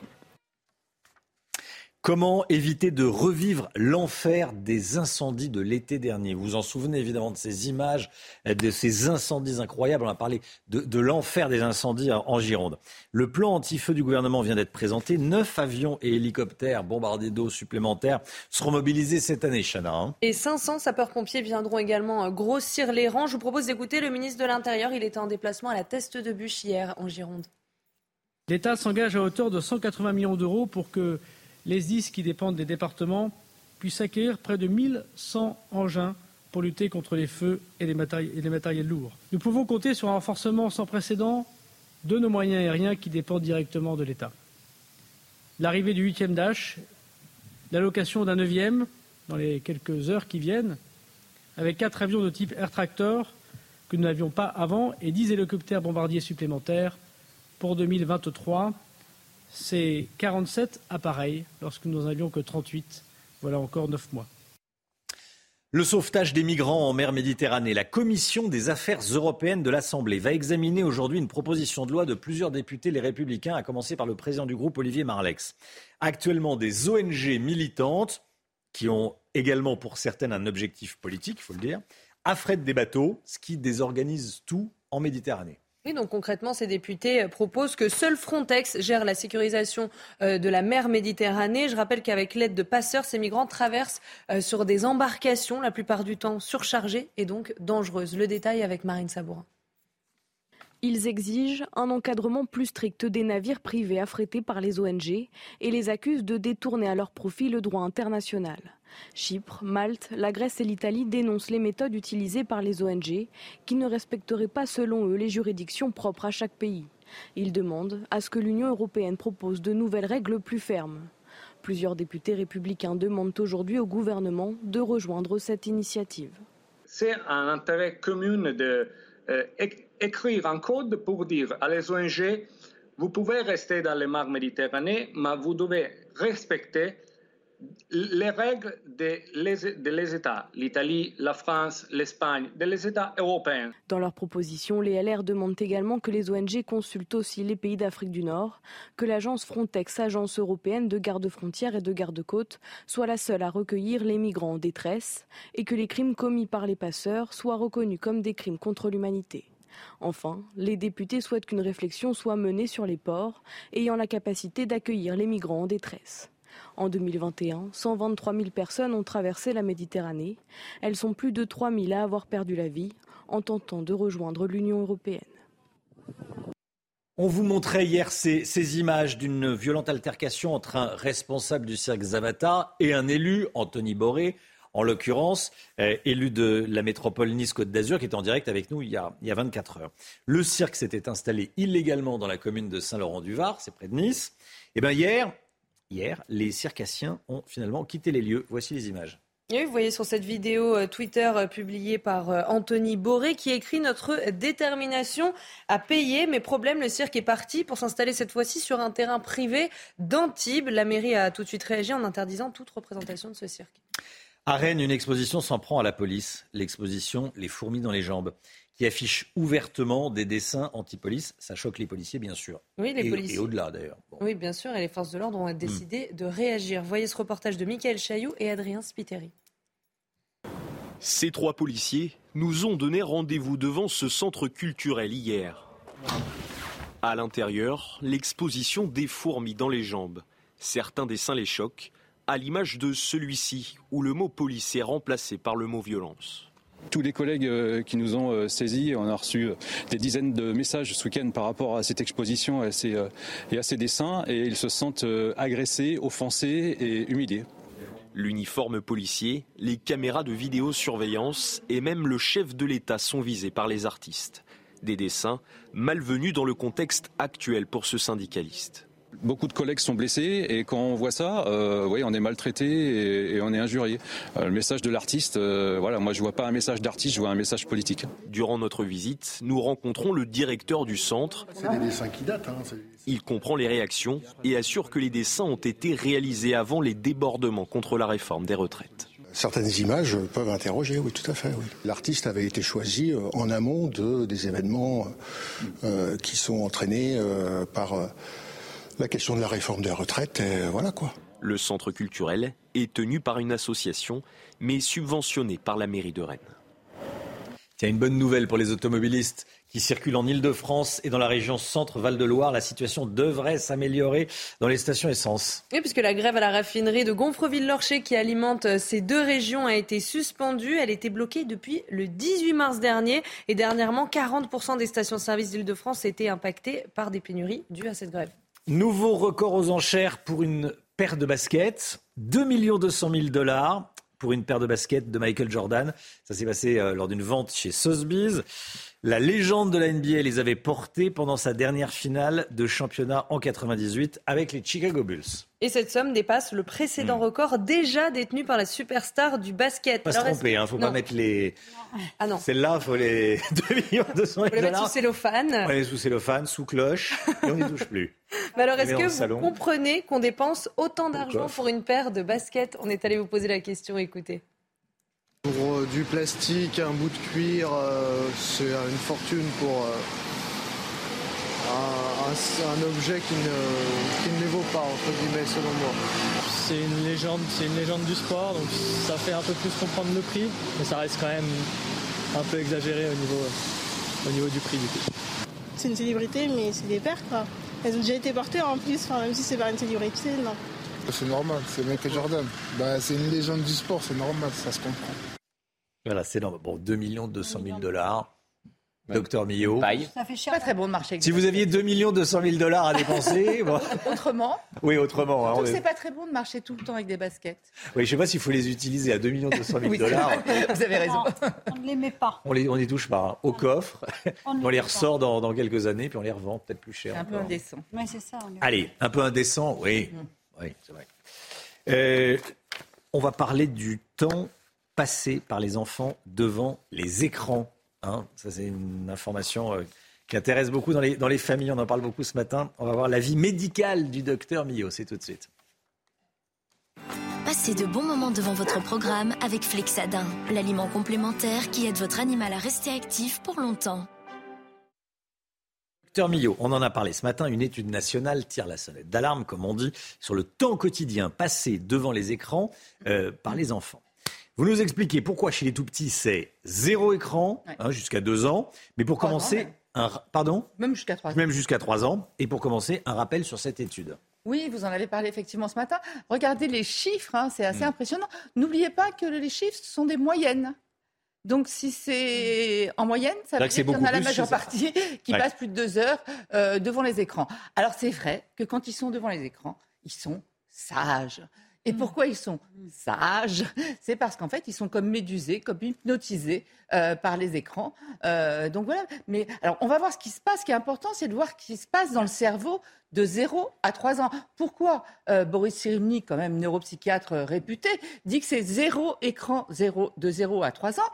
On va voir justement ce qui se passe dans le cerveau, ou plutôt, on pourrait dire ce qui ne se passe pas, en tout cas, quand ils regardent les écrans. Oui. Donc, à la naissance, le cerveau commence à se fabriquer déjà dans la vie intra-utérine vers 6 à 8 semaines. À la naissance, on a déjà 100 milliards de neurones. C'est pas rien. Euh, mais c'est un petit peu euh, comme, je suis pas très douée, mais ça fait rien, euh, comme si vous preniez des câbles électriques, vous voyez, vous êtes en train de construire un grand truc, vous avez des câbles électriques, c'est bien, mais ils sont pas reliés entre eux. C'est-à-dire qu'on a toute l'installation, si vous voulez, mais en fait, ce qui est important, c'est de créer des circuits, c'est que les neurones communiquent entre eux. C'est ça, c'est ça l'important, c'est de créer ce qu'on appelle des synapses. C'est le moyen de communiquer l'influx nerveux d'un, câble, si vous voulez, à un autre. Et ça, c'est pendant la petite enfance, de 0 à, de 0 à 3 ans, qu'on peut créer des connexions. On peut en créer des millions chaque seconde. C'est là que tout se passe. Et pourtant, les gens, comme il y a cette espèce d'amnésie infantile, hein, c'est vrai qu'on n'a pas de souvenir de 0 à 3 ans. Donc on a tendance à se dire, finalement, il ne se passe pas grand-chose. Non, c'est là où tout, tout, tout se passe. Mais pour que tout se passe, pour que ces réseaux se créent, il faut du toucher, du contact, du mouvement, de l'émotion, de l'interaction. Sinon, il, il, ne se crée rien. Donc on est en train de faire des enfants qui ne s'éclaireront jamais, si vous voulez, euh, puisqu'il n'y aura pas ces réseaux, de, ces connexions qui vont se créer, vous voyez. Ce qui est perdu entre 0 et 3 ans, ça se rattrape après euh euh, alors, il y, a une femme qui travaille beaucoup là-dessus, qui dit qu'il faut vraiment que si on arrête, on pourrait récupérer, mais il faut arrêter tout de suite parce que d'imaginer de 0 à 3 ans, on a l'impression qu'il se passe rien. Mais quand je vous dis que c'est là tout, que tout se passe, non seulement tout se passe de 0 à 3 ans, mais en plus, ça va rester toute la vie. C'est-à-dire que même si par hasard vous souffrez un jour d'une maladie d'Alzheimer, hein, hmm. la mémoire, la mémoire sémantique, celle qui s'est fabriquée de ces 0 à 3 ans, elle reste. C'est là où vous apprenez à marcher, c'est là où vous apprenez à parler. Euh, je vous signale quand même que à, de 0 à 3 ans, on peut apprendre 2, 3, 4 langues. Donc on, a des connexions comme ça qui se créent et c'est à ce moment-là qu'il faut le faire. Après, c'est un peu plus compliqué. À mon âge, c'est beaucoup plus compliqué. Euh, euh, donc, c'est très important de d'être dans l'interaction pendant ces moments-là. Il faut redonner ces lettres de noblesse au jeu. C'est pendant le jeu que tout se passe. Le jeu, c'est tout. C'est se cacher, c'est faire semblant. C'est, là qu'ils vont comprendre que bah, un rond, ça rentre pas dans un carré. Et donc, quand ils voient ça, ça va développer leur raisonnement, leur analyse, etc. Vous voyez, c'est là le toucher aussi, les odeurs aussi. Un écran, ça sourit pas. Un écran, ça fait pas les gros yeux. Donc après, vous, n'avez pas d'empathie. Donc vous avez un trouble de la relation à l'autre qui, va d'ailleurs souvent se retourner contre soi-même, avec de la violence contre soi-même ou de la violence contre les autres. Vous voyez, je vous ai mis les principales répercussions euh, sur nos comportements, enfin sur la santé. Euh, on va avoir des troubles du comportement, on a des troubles du sommeil, des troubles de l'attention, des troubles de l'humeur. Ce sont des enfants qui sont incapables de se concentrer euh, quand il reste, ceux qui restent euh, une surexposition aux écrans. Hein. Des troubles du langage, l'absence de mots, la perte de mots. C'est à cet âge-là qu'il faut leur parler tout le temps, tout le temps, tout le temps. Euh, et, aussi, évidemment, un, surpoids. Donc je crois qu'il faut vraiment arrêter surpoids de... Surpoids parce qu'on bouge pas. Pardon? Surpoids parce qu'on bouge pas. C'est pas le fait Parce qu'on bouge pas et parce qu'on mange de manière euh, devant un écran comme ça, sans, hmm. penser, sans rien. Enfin voilà. Donc vraiment, quand on le dit, je, je crois que le dire pour le dire, ça suffit pas. Il faut informer les gens, leur expliquer à quel point c'est important pour le développement de leur enfant, justement, de les stimuler. Quand je dis redonner ces, lettres de noblesse au jeu, je parle sérieusement. Il faut vraiment jouer. Cette interaction, elle est essentielle. Il faut euh, l'empathie, c'est essentiel. C'est à cet âge-là que tout se fait, que tout se crée, et, on s'en souviendra euh, toute la vie, même si on a l'impression de ne pas avoir de souvenirs de 0 à 3 ans. On en a plein. Même adulte, on n'en abuse pas d'ailleurs, hein, des écrans. Oui, bien, Même adulte. Et oui, mais là aussi, importance parce que l'enfant, si vous vous, euh, avec votre écran, on a, des, adultes qui donnent à manger avec leur enfant en regardant leur écran. Enfin, je veux dire, non, non. À pleurer. Non. Franchement, oui. Merci beaucoup, Brigitte. Vous avez passé un bon moment devant votre programme avec Flixadin, l'aliment complémentaire qui aide votre animal à rester actif pour longtemps. 8h48. Merci beaucoup d'être avec nous, d'avoir choisi CNews pour démarrer cette journée. On se retrouve demain matin dès 5h55 pour une nouvelle matinale avec Chana Lousteau, avec le docteur Millot, avec Gauthier Lebret, Alexandra Blanc, Lomic Guillot. Dans un instant, c'est l'heure des pros avec Pascal Pro et tous ses invités. Qu'est-ce que je dois vous dire également? Vous avez cnews.fr pour euh, les replays et puis pour vous informer, bien sûr. Puis il y a le meilleur de l'info tous les soirs. Le meilleur de CNews avec Olivier Benkemoun à partir de 21h, juste après HDP2. Belle journée à vous, à demain. Suite,